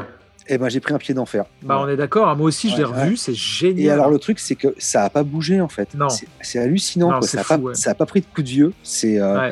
et euh, non non vraiment un, un- un pied d'enfer. Je trouvais ça super bien. Je me suis vu Runaway Train Ouais, t'as vu, Avec c'est chaud. hein. Eh ben non, moi j'ai trouvé ça super bien. Ah bon? Moi, je trouve ça un peu chiant. Ah ouais, non, non, mais je m'attendais pas du tout à ça, hein, franchement. euh, Ouais. euh, Enfin, je, je savais que c'était une histoire sur un train, sur deux mecs qui étaient à l'intérieur, etc. Mais je savais pas que c'était un train qui était vide de Tu, marchandises. tu savais comme pas ça. que John Voight euh, était très en retenue dans, dans ce film? Ah oui, on fait pas des caisses Non, pas du tout. Pas du tout. Ah, moi, enfin, moi, en tout cas, franchement, j'ai trouvé que c'était vraiment, euh, vraiment super bien. Euh, Qu'est-ce que je me suis vu? Je me suis vu Réveillon sanglant, Bloody New Year, euh, qui est un film des années 70, qui est ou, 80 ou peut-être 80, 80 peut-être, euh, qui est un film entre le film fantastique et le slasher. Et c'est assez fun à voir. Bon, c'est pas Z, c'est du gros bis, quoi, mais c'est assez marrant. Euh, je me suis vu également un film de la Hammer, si je dis pas de bêtises, qui s'appelle The Black Torment, le Spectre maudit, qui est, je crois, le dernier film gothique qu'a fait la Hammer. euh, c'est Ouais. un film qui date des années 70 et c'est vachement bien. C'est un super film aussi, franchement, euh, c'est vraiment cool. Ça se trouve facilement en occasion, hein, je l'ai vu plein de fois Ouais. dans les bacs euh, du DVD. Je me suis revu que j'avais pas vu depuis putain au moins 30-35 balais, enfin 30 balais au moins. Euh... Poltergeist. Ouais, moi j'avais bad trippé en le voyant.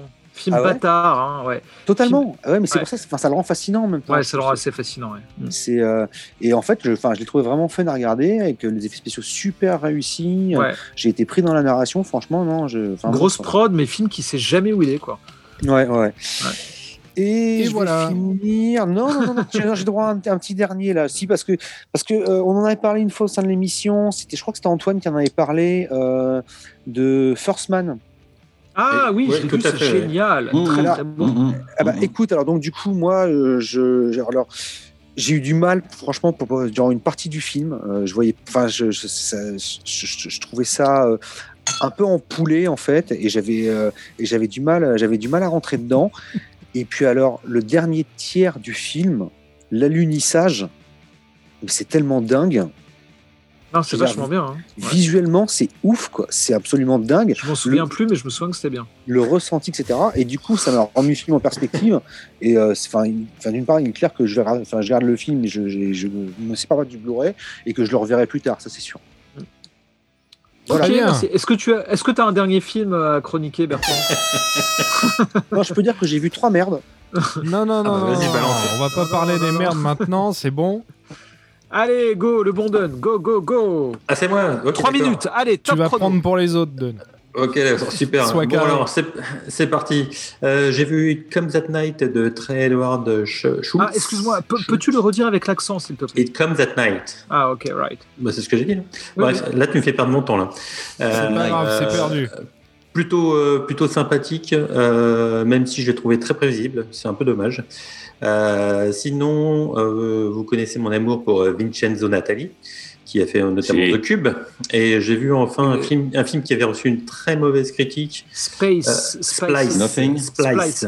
Bah, c'est vachement bien, Splice, trouvé ouais. ça Qui est, qui est ouais. pas mal, qui est, qui est vraiment pas mal. Euh, Ah oui. Par contre, en fait, plus je vois de films avec Adrien Brody et plus j'ai du mal en fait avec cet acteur. Donc, Ah bon euh, Pourquoi bah euh, là, euh, lui mettre J'ai euh, envie de tarter. une Je coupe de cheveux, une coupe de cheveux noirs euh, qui lui tombe dans les yeux pour faire croire que c'est un scientifique métalleux. euh, bon, ça fait un peu. Euh, Bon bref, j'ai pas trouvé ça euh, dingo. Eh, euh, Denis, Denis, tu aurais Ouais. fait comment, toi?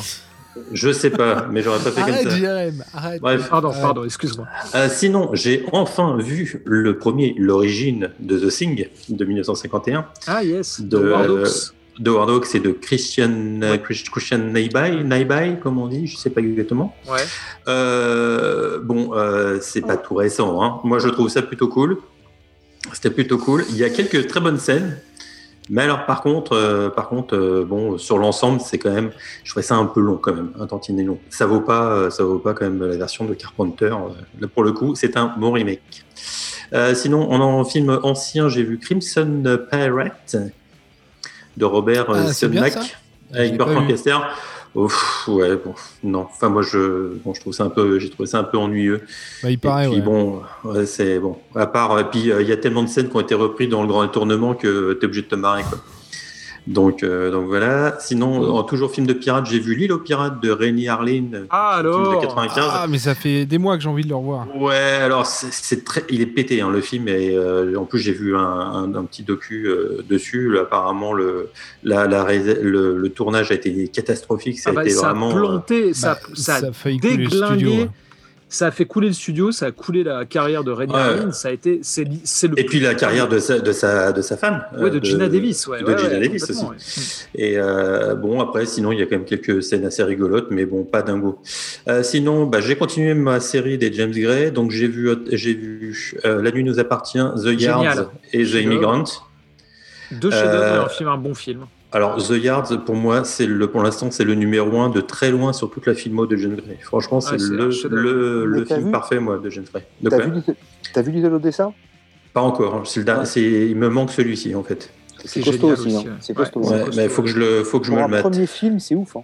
Sinon, petit crochet par rapport à la, à la, à la, à la, à la chronique, j'allais dire, de Jérémy de tout à l'heure sur le Narcisse Noir.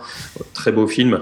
Très beau film. Le, le matte painting est dingue. Oui, oui, oui. Euh, et il y a des, et y a des scènes sur la fin qui virent limite au, au film euh, noir et horreur, qui est, euh, qui est assez fou. Moi, j'ai trouvé des, des scènes quand même assez dingues.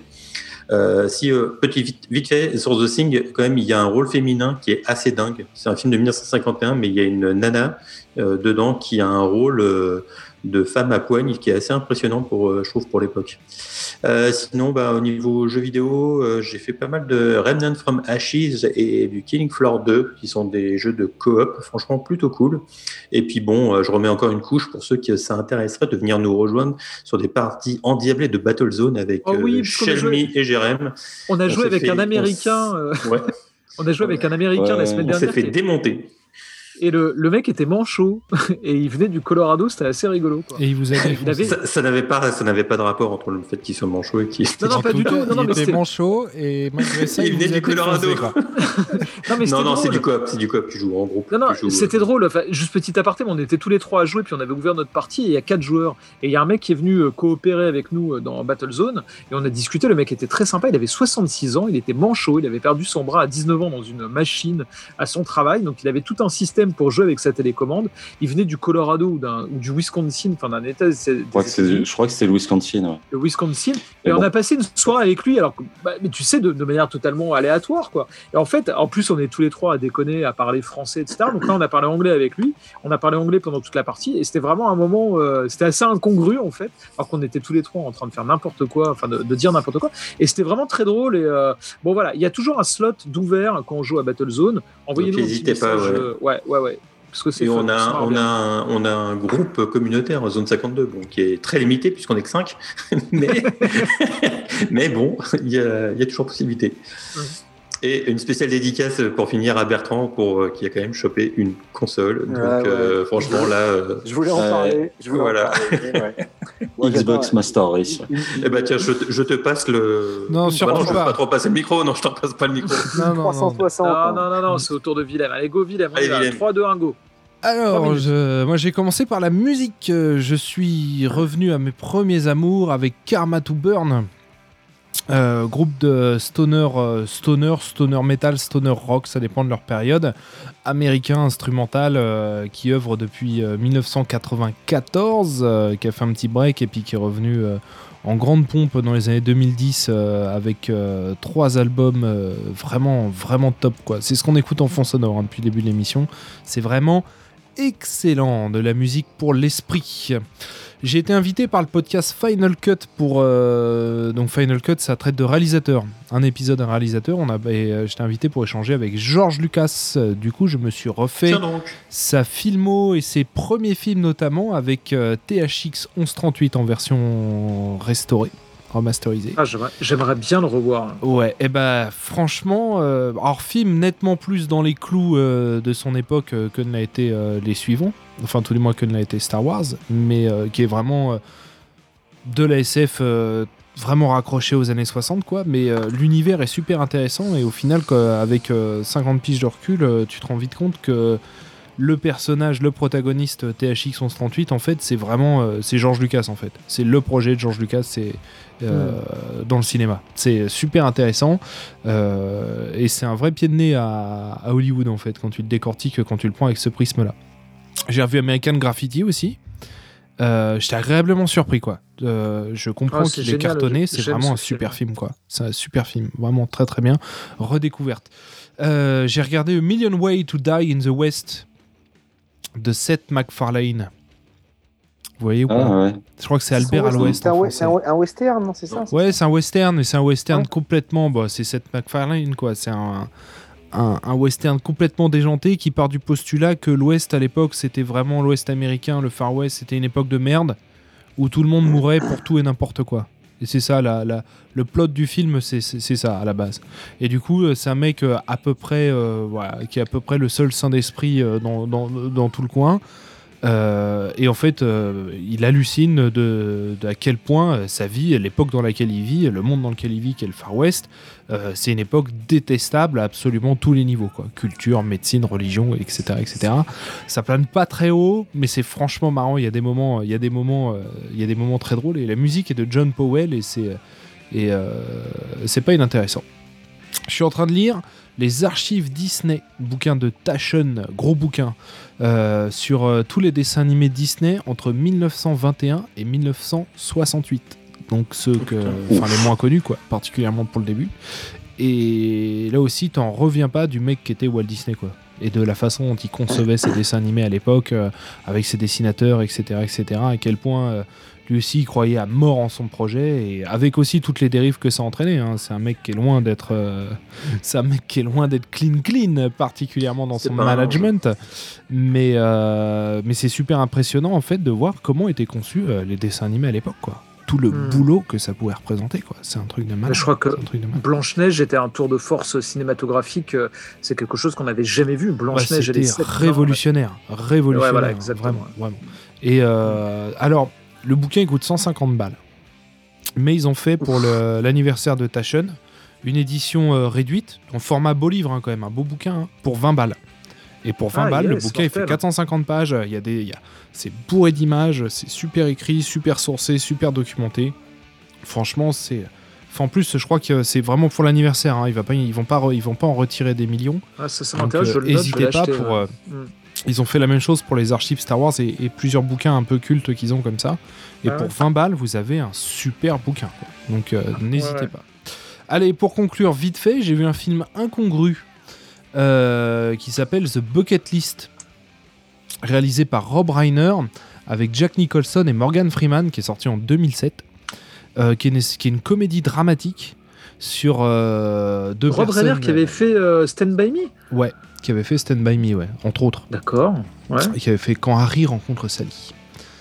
Euh, et donc du coup ce film en fait c'est euh, bah, deux, euh, deux, deux personnes âgées Euh, une qui est un mécanicien Morgan Freeman et l'autre qui est un richissime directeur de centre hospitalier qui, qui apprennent tous les deux qu'ils ont le cancer qui sont tous les deux hospitalisés dans la même chambre et en fait cette rencontre là va changer mutuellement leur, euh, leur fin de vie parce qu'ils vont calancher Ouais. et écoute, c'est ouais, c'est une comédie dramatique. Euh, Je m'attendais pas à un truc aussi poignant en fait. Ah, D'autant ouais. plus que, que les personnages euh, et les acteurs sont pas mal malmenés dans l'image qu'ils peuvent avoir quoi. C'est Ouais. vraiment là euh, des petits vieux euh, malades dont euh, plus grand monde n'a rien à foutre en fait quoi. Et enfin, c'est pas mal, c'est pas mal. Voilà. Ok. Shenmue. Ouais.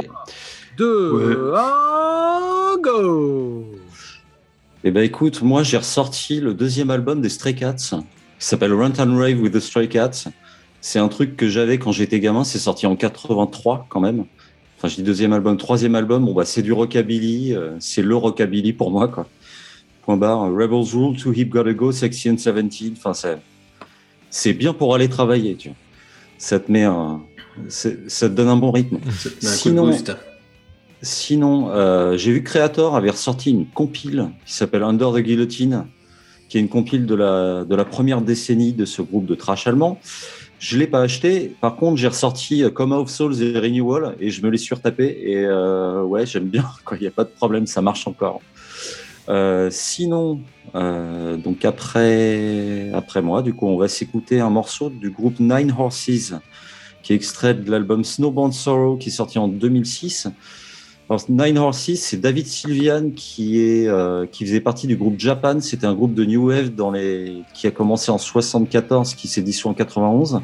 Il y a Robert Fripp de King Crimson, entre plein d'autres choses, et Ryuichi Sakamoto, qui fait du piano sur l'album. C'est du rock alternatif, jazz rock. Il y a des accents trip-hop, musique électronique. Ah. Enfin, c'est- vachement bien quand il fait un petit peu gris, que tu as la gueule de bois ou que tu te promènes. C'est euh, c'est euh, Radiohead qui discute avec Björk. hein. C'est c'est- c'est vraiment, vraiment cool. Sinon, euh, j'ai découvert l'existence d'un groupe de heavy metal japonais qui est actif depuis 80, qu'on surnomme les Judas Priest japonais. J'ai été un petit peu dubitatif, j'ai écouté le truc, je fais non, effectivement. C'est le, le groupe s'appelle Anthem. Ah les mecs, ouais. ils ont 19 albums depuis. Euh, Il y a quelques compiles, les morceaux sont super efficaces. Il y a un album en anglais avec euh, le, le chanteur de, de Rainbow et de, de SMG, Grant Bonnet. Pour commencer, euh, l'album de 2019 qui s'appelle Nucleus est très très bien. Il est disponible sur Spotify. Franchement, allez-y, je, jetez une oreille, j'étais vraiment sur le cul. Sinon, alors je vous conseille d'aller sur YouTube, de chercher Clown Core Earth et de regarder la vidéo. Et vous vous dites que ces mecs-là ont trois albums. C'est, j'en dirais pas plus. Sinon, euh, je fais partie de la, de, de la PC Master Race depuis, depuis peu. Et j'ai fait la connerie, j'ai recommencé Horizon Zero Dawn sur PC, donc c'est mort. Quoi. Je ne sors plus, je n'ai plus d'amis, je, je, je ne mange plus, je maigris à vue d'œil, c'est le bordel. Euh, j'ai également euh, entamé Ruiner. C'est un truc qui est disponible sur Windows, Mac, PC, euh, euh, PS4, Xbox, enfin c'est tout sauf sur Switch, je crois. C'est un twin stick shooter qui est vu de dessus, donc. C'est en 2091, c'est du cyberpunk, tu joues un protagoniste masqué, silencieux, qui tente de sauver son frère kidnappé par un conglomérat. C'est violent, c'est bien stylisé, il y a un arbre de compétences, la musique électro te met bien dans l'ambiance, moi j'aime bien. J'ai entamé également Made of Scare, qui est un survival horror qui est disponible sur absolument tout. C'est un studio gallois. Et donc, tu as, mal de, t'as pas mal de rappels à la culture galloise. Euh, ça se passe en 1898. Donc, Thomas Evans est appelé à l'aide par son amante qui lui demande de venir au Scare Hotel sur l'île de Scare Island, où sa famille l'inquiète du fait de leur comportement étrange. S'ensuit une histoire un petit peu cultiste, mais pas tentaculaire, euh, Denis. C'est un Mhm. petit peu de l'infiltration à la amnésia. Euh, genre, tu peux que te sauver, il faut retenir ton souffle parce que sinon ils t'entendent et compagnie. Et sinon, pour finir, euh, Jérémy, puisque maintenant tu joues à Beat Saber, je te rappelle que le multijoueur est à venir et que euh, dès qu'il est là, Ah, yes, on s'en se met un petit bout, d'accord Ah, grave. Et que tu vas te faire poutrer, à mon avis. Ah bah, pff, alors là, franchement, moi je suis nul. Hein. Euh, je suis on va rigoler, c'est le principe. Attends. Ouais. Par contre, euh, par contre, il y aura qu'une personne pour filmer, ce sera chez toi. Moi, je suis tout seul, et puis après, on pourra se moquer que de toi quand tu joues. D'accord, ok, ouais, c'est pas grave. Voilà. Mais euh, drôle. Moi, j'ai regardé les vidéos de Michel qui joue à Beat Saber. euh, je pensais me démerder. J'ai regardé les vidéos. Je fais bon, ok, c'est bon. Et j'ai arrêté. j'ai joué à Tomb C'est Raider. Il a pété Et tous ouais. les meubles dans la baraque, à s'agiter les bras. Ouais, c'est un peu ça. Allez, go, on s'écoute euh, Nine Horses, Wonderful World. Euh, Michel t'en a parlé. On se retrouve tout de suite après pour la Book Zone.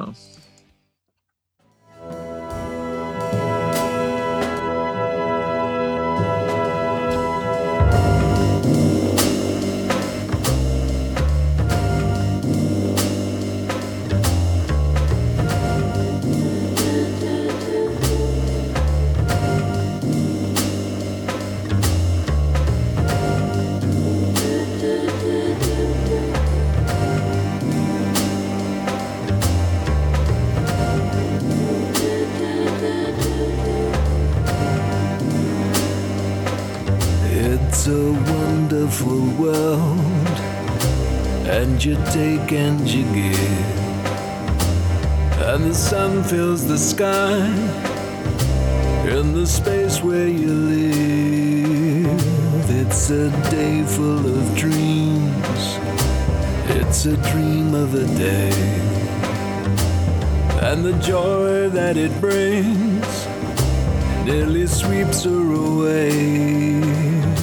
It's a wonderful world as the buildings fall down. And you quicken your step till your feet leave the ground.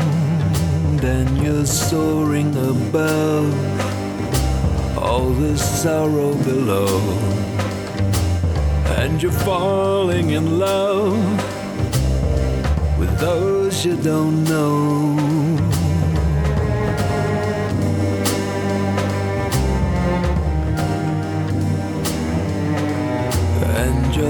heart feels so wide, and your heart feels so strong. It was never a place that you felt you belonged. It's a wonderful world full of wonderful things, and the people fall down and abandon their dreams.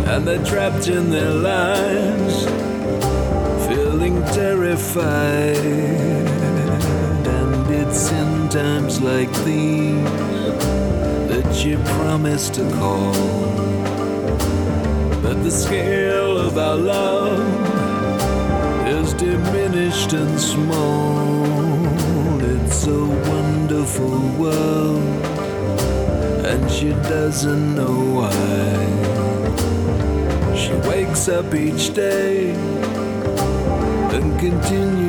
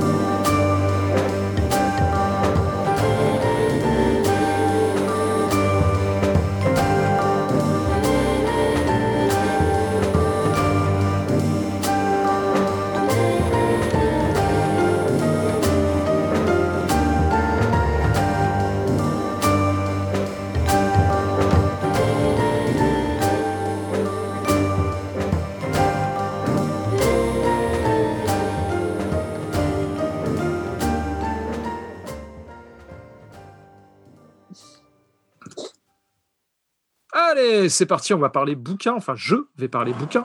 C'est la Book Zone euh, tout de suite dans Zone 52.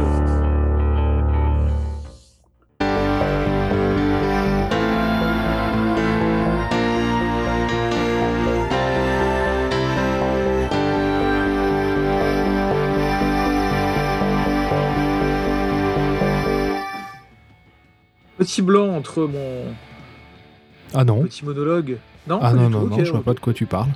D'accord, ok, ça Il y a dû avoir un coup de, cos- un coup de post-prod, je sais pas. Allez, deux petits big up euh, pour la Book Zone. euh, Un big up à mon directeur d'école, euh, Fred, qui m'a prêté une BD il y a six mois que j'ai dévoré, et à Ben, mon ami, qui m'a offert ce week-end une BD du même auteur. Cet auteur, c'est Mathieu Bablé. Alors, le, c'est un auteur de BD, hein, c'est de la BD dont je vais parler ce soir. Euh, qui est sorti sur le label 619 dont on a déjà parlé ici. C'est Dunn qui en avait parlé euh, en chroniquant euh, le- les euh, périodiques Body Bags qui sont des collectifs d'artistes, euh, enfin des, des MOOC, comme on les appelle, hein, entre les magazines et les bouquins, et qui Ouais. éditent euh, des bandes dessinées euh, avec des artistes divers et variés. Euh, le label 619 sort aussi des albums, des one-shots et des séries, et ils ont sorti donc tous les albums, de, ou du moins deux des albums, parce que l'autre c'était en Kama, mais le label 619 c'est en Kama, je crois. hein. Tout à fait. Euh, voilà. Bon, en tout cas, les deux derniers albums de Mathieu Bablé sont sortis sur le label 619. C'est Shangri-La et euh, la- l'album dont je vais parler, Carbone et Silicium. Mais avant, il faut que je parle un peu de Shangri-La.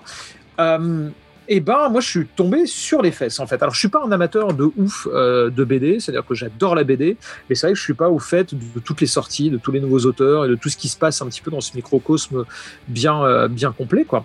En tout cas, euh, mon, mon pote directeur Fred m'a prêté Shangri-La il y a six mois et je suis tombé sous le charme euh, de, de ce pavé, parce qu'on peut vraiment appeler un pavé. hein. Donc c'est un format A4, un gros format, euh, très dense. Euh, on est face à des BD qui sont avec beaucoup de pages, euh, où le texte est pas forcément dense, mais où le graphisme l'est, et surtout le fond, l'histoire est réellement complexe. On est dans la pure science-fiction, et Mathieu Bablé, moi ce qui m'a impressionné, c'est qu'il fait tout. Il fait tout du scénario au dessin, à l'ancrage et à la couleur, avec un souci du détail et de la précision qui est bluffant, vraiment. Et en fait, ça fait longtemps que j'avais pas vu une BD donc euh, euh, gérée par euh, un seul gars, un seul, seul nana, enfin une seule personne, mais qui soit aussi complet en fait. C'est-à-dire que le, le scénario est incroyable, de même que le dessin et que la couleur, que la lumière, que l'éclairage des cases, euh, qui vont faire une œuvre euh, totale, quoi. Euh, donc Carbone et Silicium, le dernier, je vais pas parler de Shangri-La, mais euh, si euh, ma chronique de Carbone et Silicium vous plaît, vous pouvez directement vous, jeter dessus parce que c'est un, autre chef-d'œuvre. Carbone et Silicium, en fait, ça démarrait un peu mal quand je l'ai lu. C'est-à-dire que c'est l'histoire de deux androïdes qui prennent naissance dans un laboratoire qui font des recherches sur l'intelligence artificielle. Jusque-là, euh, c'est un petit peu classique. On l'a déjà vu, de Blade Runner à Ex Machina, en passant par je ne sais quoi, euh, ou par les, les écrits d'Asimov. On est euh, face à finalement un sujet qui est, qui est éculé dans la littérature de science-fiction et dans la BD de science-fiction. C'est l'intelligence Mm. artificielle et euh, le, le Ghost in the Shell, hein, le fantôme dans la machine. Euh, voilà, pour citer Mamoru Oshii euh, pour son formidable manga. Bon, on est sur un sujet euh, euh, entre Asimov, Oshii et tout le reste qui a été géré des dizaines et des dizaines de fois. Je me suis dit, waouh, le mec euh, euh, euh, va faire quelque chose finalement de classique parce que quoi dire de plus?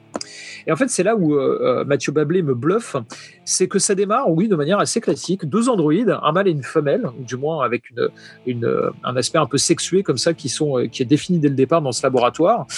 euh, qui sont créés pour servir l'homme, hein, pour euh, euh, qu'on puisse avoir des robots chez soi, qui puissent répondre à nos exigences diverses et variées discussion dans le laboratoire, euh, les, les scientifiques décident de couper euh, les intelligences artificielles au bout de 15 ans. Parce qu'ils ont déjà un peur qu'ils puissent supplanter l'homme, et en plus, la, la- la- la prise de conscience de leur propre mortalité euh, peut les aider dans le développement de leur propre intelligence. C'est un parti pris qui est décidé par les, les- les- les chercheurs. Donc voilà, en fait, ils créent des machines, euh, des machines euh, mortelles, quoi. Donc on est en plein Blade Runner, en plein répliquant. Euh, le robot, évidemment, au bout de ses 5-6 premières années, va prendre conscience du fait qu'il est euh, euh, éphémère, qu'il va mourir, et il cherche une solution pour pouvoir prolonger cette vie. On est en plein Blade Runner. Et c'est là où c'est le côté classique de ce, de ce bouquin. Sauf que là où Mathieu Bablé est vraiment excellent, c'est que l'histoire va continuer les deux androïdes vont trouver une manière, alors je vous dis pas laquelle, hein, vous verrez dans le bouquin, mais de se régénérer et de vivre. Et en fait, l'histoire, elle va se passer sur 250 à 300 ans. J'ai plus les chiffres exacts en tête. Et donc, c'est euh, sur ce postulat de base qui est somme toute très classique, qui est encore une fois éculé dans, la littérature de science-fiction, bah, finalement, il va lui donner quelque chose en plus. Et ces androïdes, eh ben, ils vont euh, survivre pratiquement à l'humanité et ils vont euh, quasiment la dépasser. Et c'est là où c'est vraiment génial, c'est que euh, est sur deux tableaux, il est sur une sorte de vision de l'humanité qui est en pleine déliquescence. Mais pareil, je raconte pas trop parce que c'est pas non plus un constat complètement pessimiste. On n'est pas dans une sorte de roman euh, post-apo où tout à coup les hommes vont complètement euh, péricliter au bénéfice des intelligences artificielles. Il est simplement sur, il essaye d'imaginer ce que vont devenir, ce que va devenir l'espèce humaine. Donc il y a déjà cette histoire, et en même temps il y a comment ces deux androïdes vont évoluer dans leur prise de conscience de leur de leur être profond et dans leur relation entre eux, en- entre, entre eux en fait. Parce qu'il y a une immense histoire entre ces deux androïdes qui se suivent sur plus de 300 ans. Quoi. Donc est-ce que c'est de l'amour? Est-ce que c'est de l'affection? Est-ce que c'est tout simplement des sentiments? Parce qu'on parle de machines. Et en fait, c'est tous ces sujets qui va réussir à mettre dans un euh, roman graphique, parce que c'est un roman graphique, hein, avec un début, une fin, avec une maestria qui, très honnêtement, euh, j'allais dire, ne m'avait pas autant touché que euh, les romans de, euh, ou du moins le roman La Horde du Contrevent de Alain Damasio. D'ailleurs, c'est très euh, symptomatique, c'est Alain Damasio qui écrit la postface. Et encore une fois, c'est c'est pas un hasard. Et je jure que je n'avais pas capté que c'était lui qui écrivait la postface. C'est-à-dire que quand j'ai fermé le bouquin, je fais bon sang, on dirait du Damasio. C'est-à-dire ce côté science-fiction avec énormément de choses, bouquin qu'on peut lire quatre fois, qui est extrêmement riche. Bon bah oui, euh, Bablé et Damiazo euh, se sont bien reconnus parce qu'il y en a un qui a écrit la postface de l'autre. Donc euh, euh, pour moi c'est une grande découverte de BD. C'est vraiment un, roman graphique absolument somptueux. Tout est parfait, enfin vraiment tout est maîtrisé du trait au dynamisme des cases, à la mise en scène, au découpage, à la, lumière.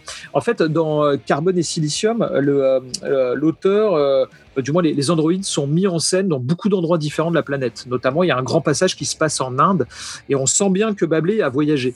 Et il arrive à, à, transmettre, à, à dessiner, à, à communiquer l'esprit de chaque pays. C'est-à-dire qu'il utilise des couleurs très ocre, orangées pour l'Inde. Il y a une sorte de poussière comme ça orange qui, qui inonde, qui infuse toutes les cases.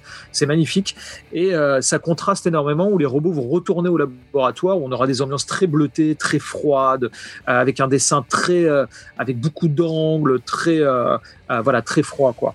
Donc, euh, c'est extrêmement maîtrisé et très honnêtement, ça fait très longtemps que j'avais pas vu une BD qui me touche autant parce qu'en plus, euh, euh, il y a quelque chose de très émotionnel dans cette histoire. Encore une fois, on en est avec ces deux androïdes qui essayent contre vents et marées de survivre à leur mortalité, comme ça, qui dure 15 ans, qui est tout le temps renouvelée. Euh, et qui se suivent et qui ont des grandes différences, c'est-à-dire que leur personnalité se développe et en fait ils s'éloignent psychologiquement énormément euh, l'un de l'autre. Euh, donc il en profite en même temps pour montrer deux faces de l'humanité, deux, deux chemins complètement différents. Et finalement, à travers ce- cette histoire d'Android, il nous raconte une histoire profondément humaine.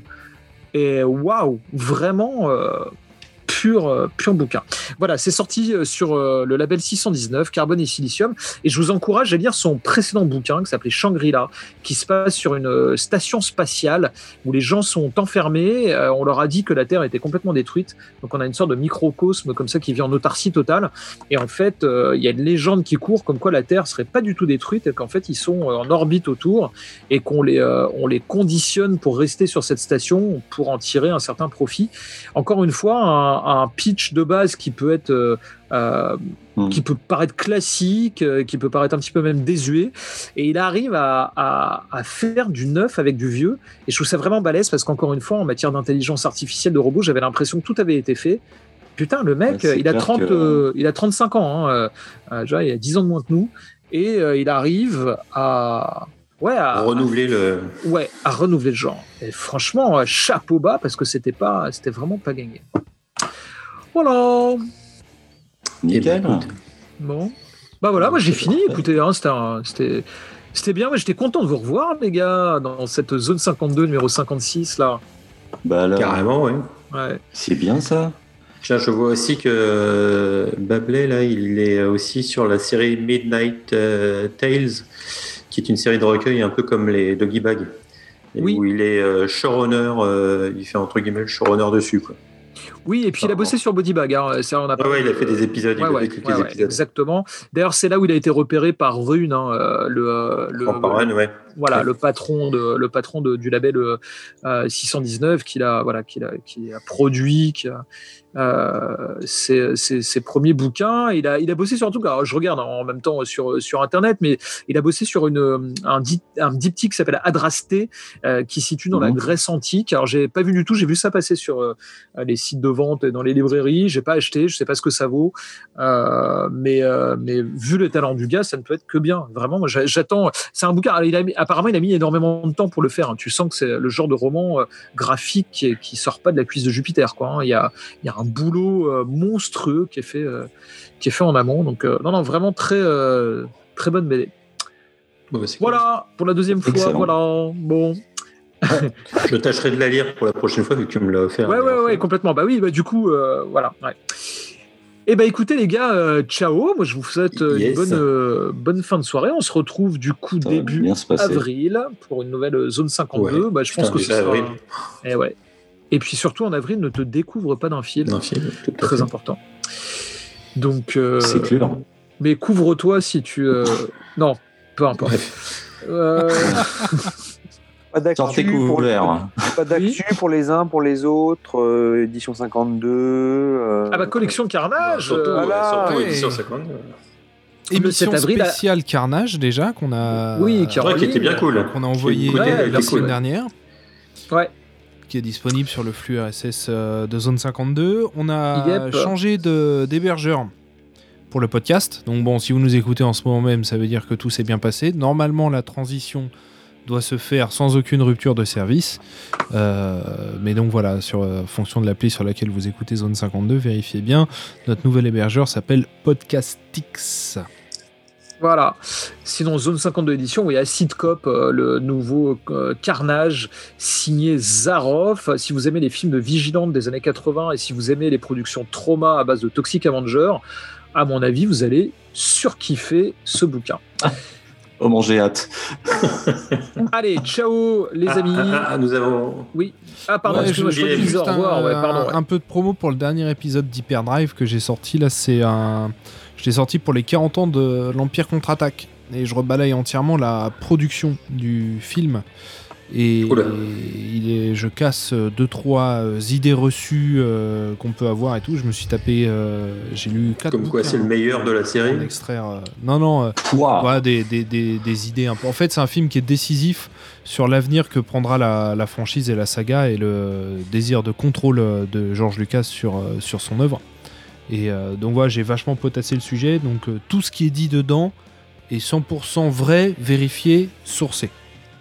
Voilà. D'accord, ok. Donc, Ouais. euh, Je l'ai pas encore écouté, mais je vais amateurs, écouter ça dès demain. être super intéressant. Puis en plus, avec Shelmy, on s'est bien amusé euh, sur la partie, euh, Ouais. sur la partie euh, fictionnelle de l'épisode. Prochain objet. Ouais, ouais, Ok. c'est- Donc, euh, ouais, si vous aimez bien Hyperdrive, n'hésitez pas, il va vous plaire. Ça marche. Nickel. Allez, merci à tous. Bonne soirée. On se retrouve dans un mois. Et euh, bah, d'ici là, regardez plein de films, écoutez plein de disques, lisez plein de bouquins et jouez bien aux jeux vidéo. Allez, à plus, les copains. Ciao, ciao. Ciao. Oh. Retrouvez-nous sur la page Facebook de l'émission et sur zone52.fr. À bientôt pour de nouvelles aventures.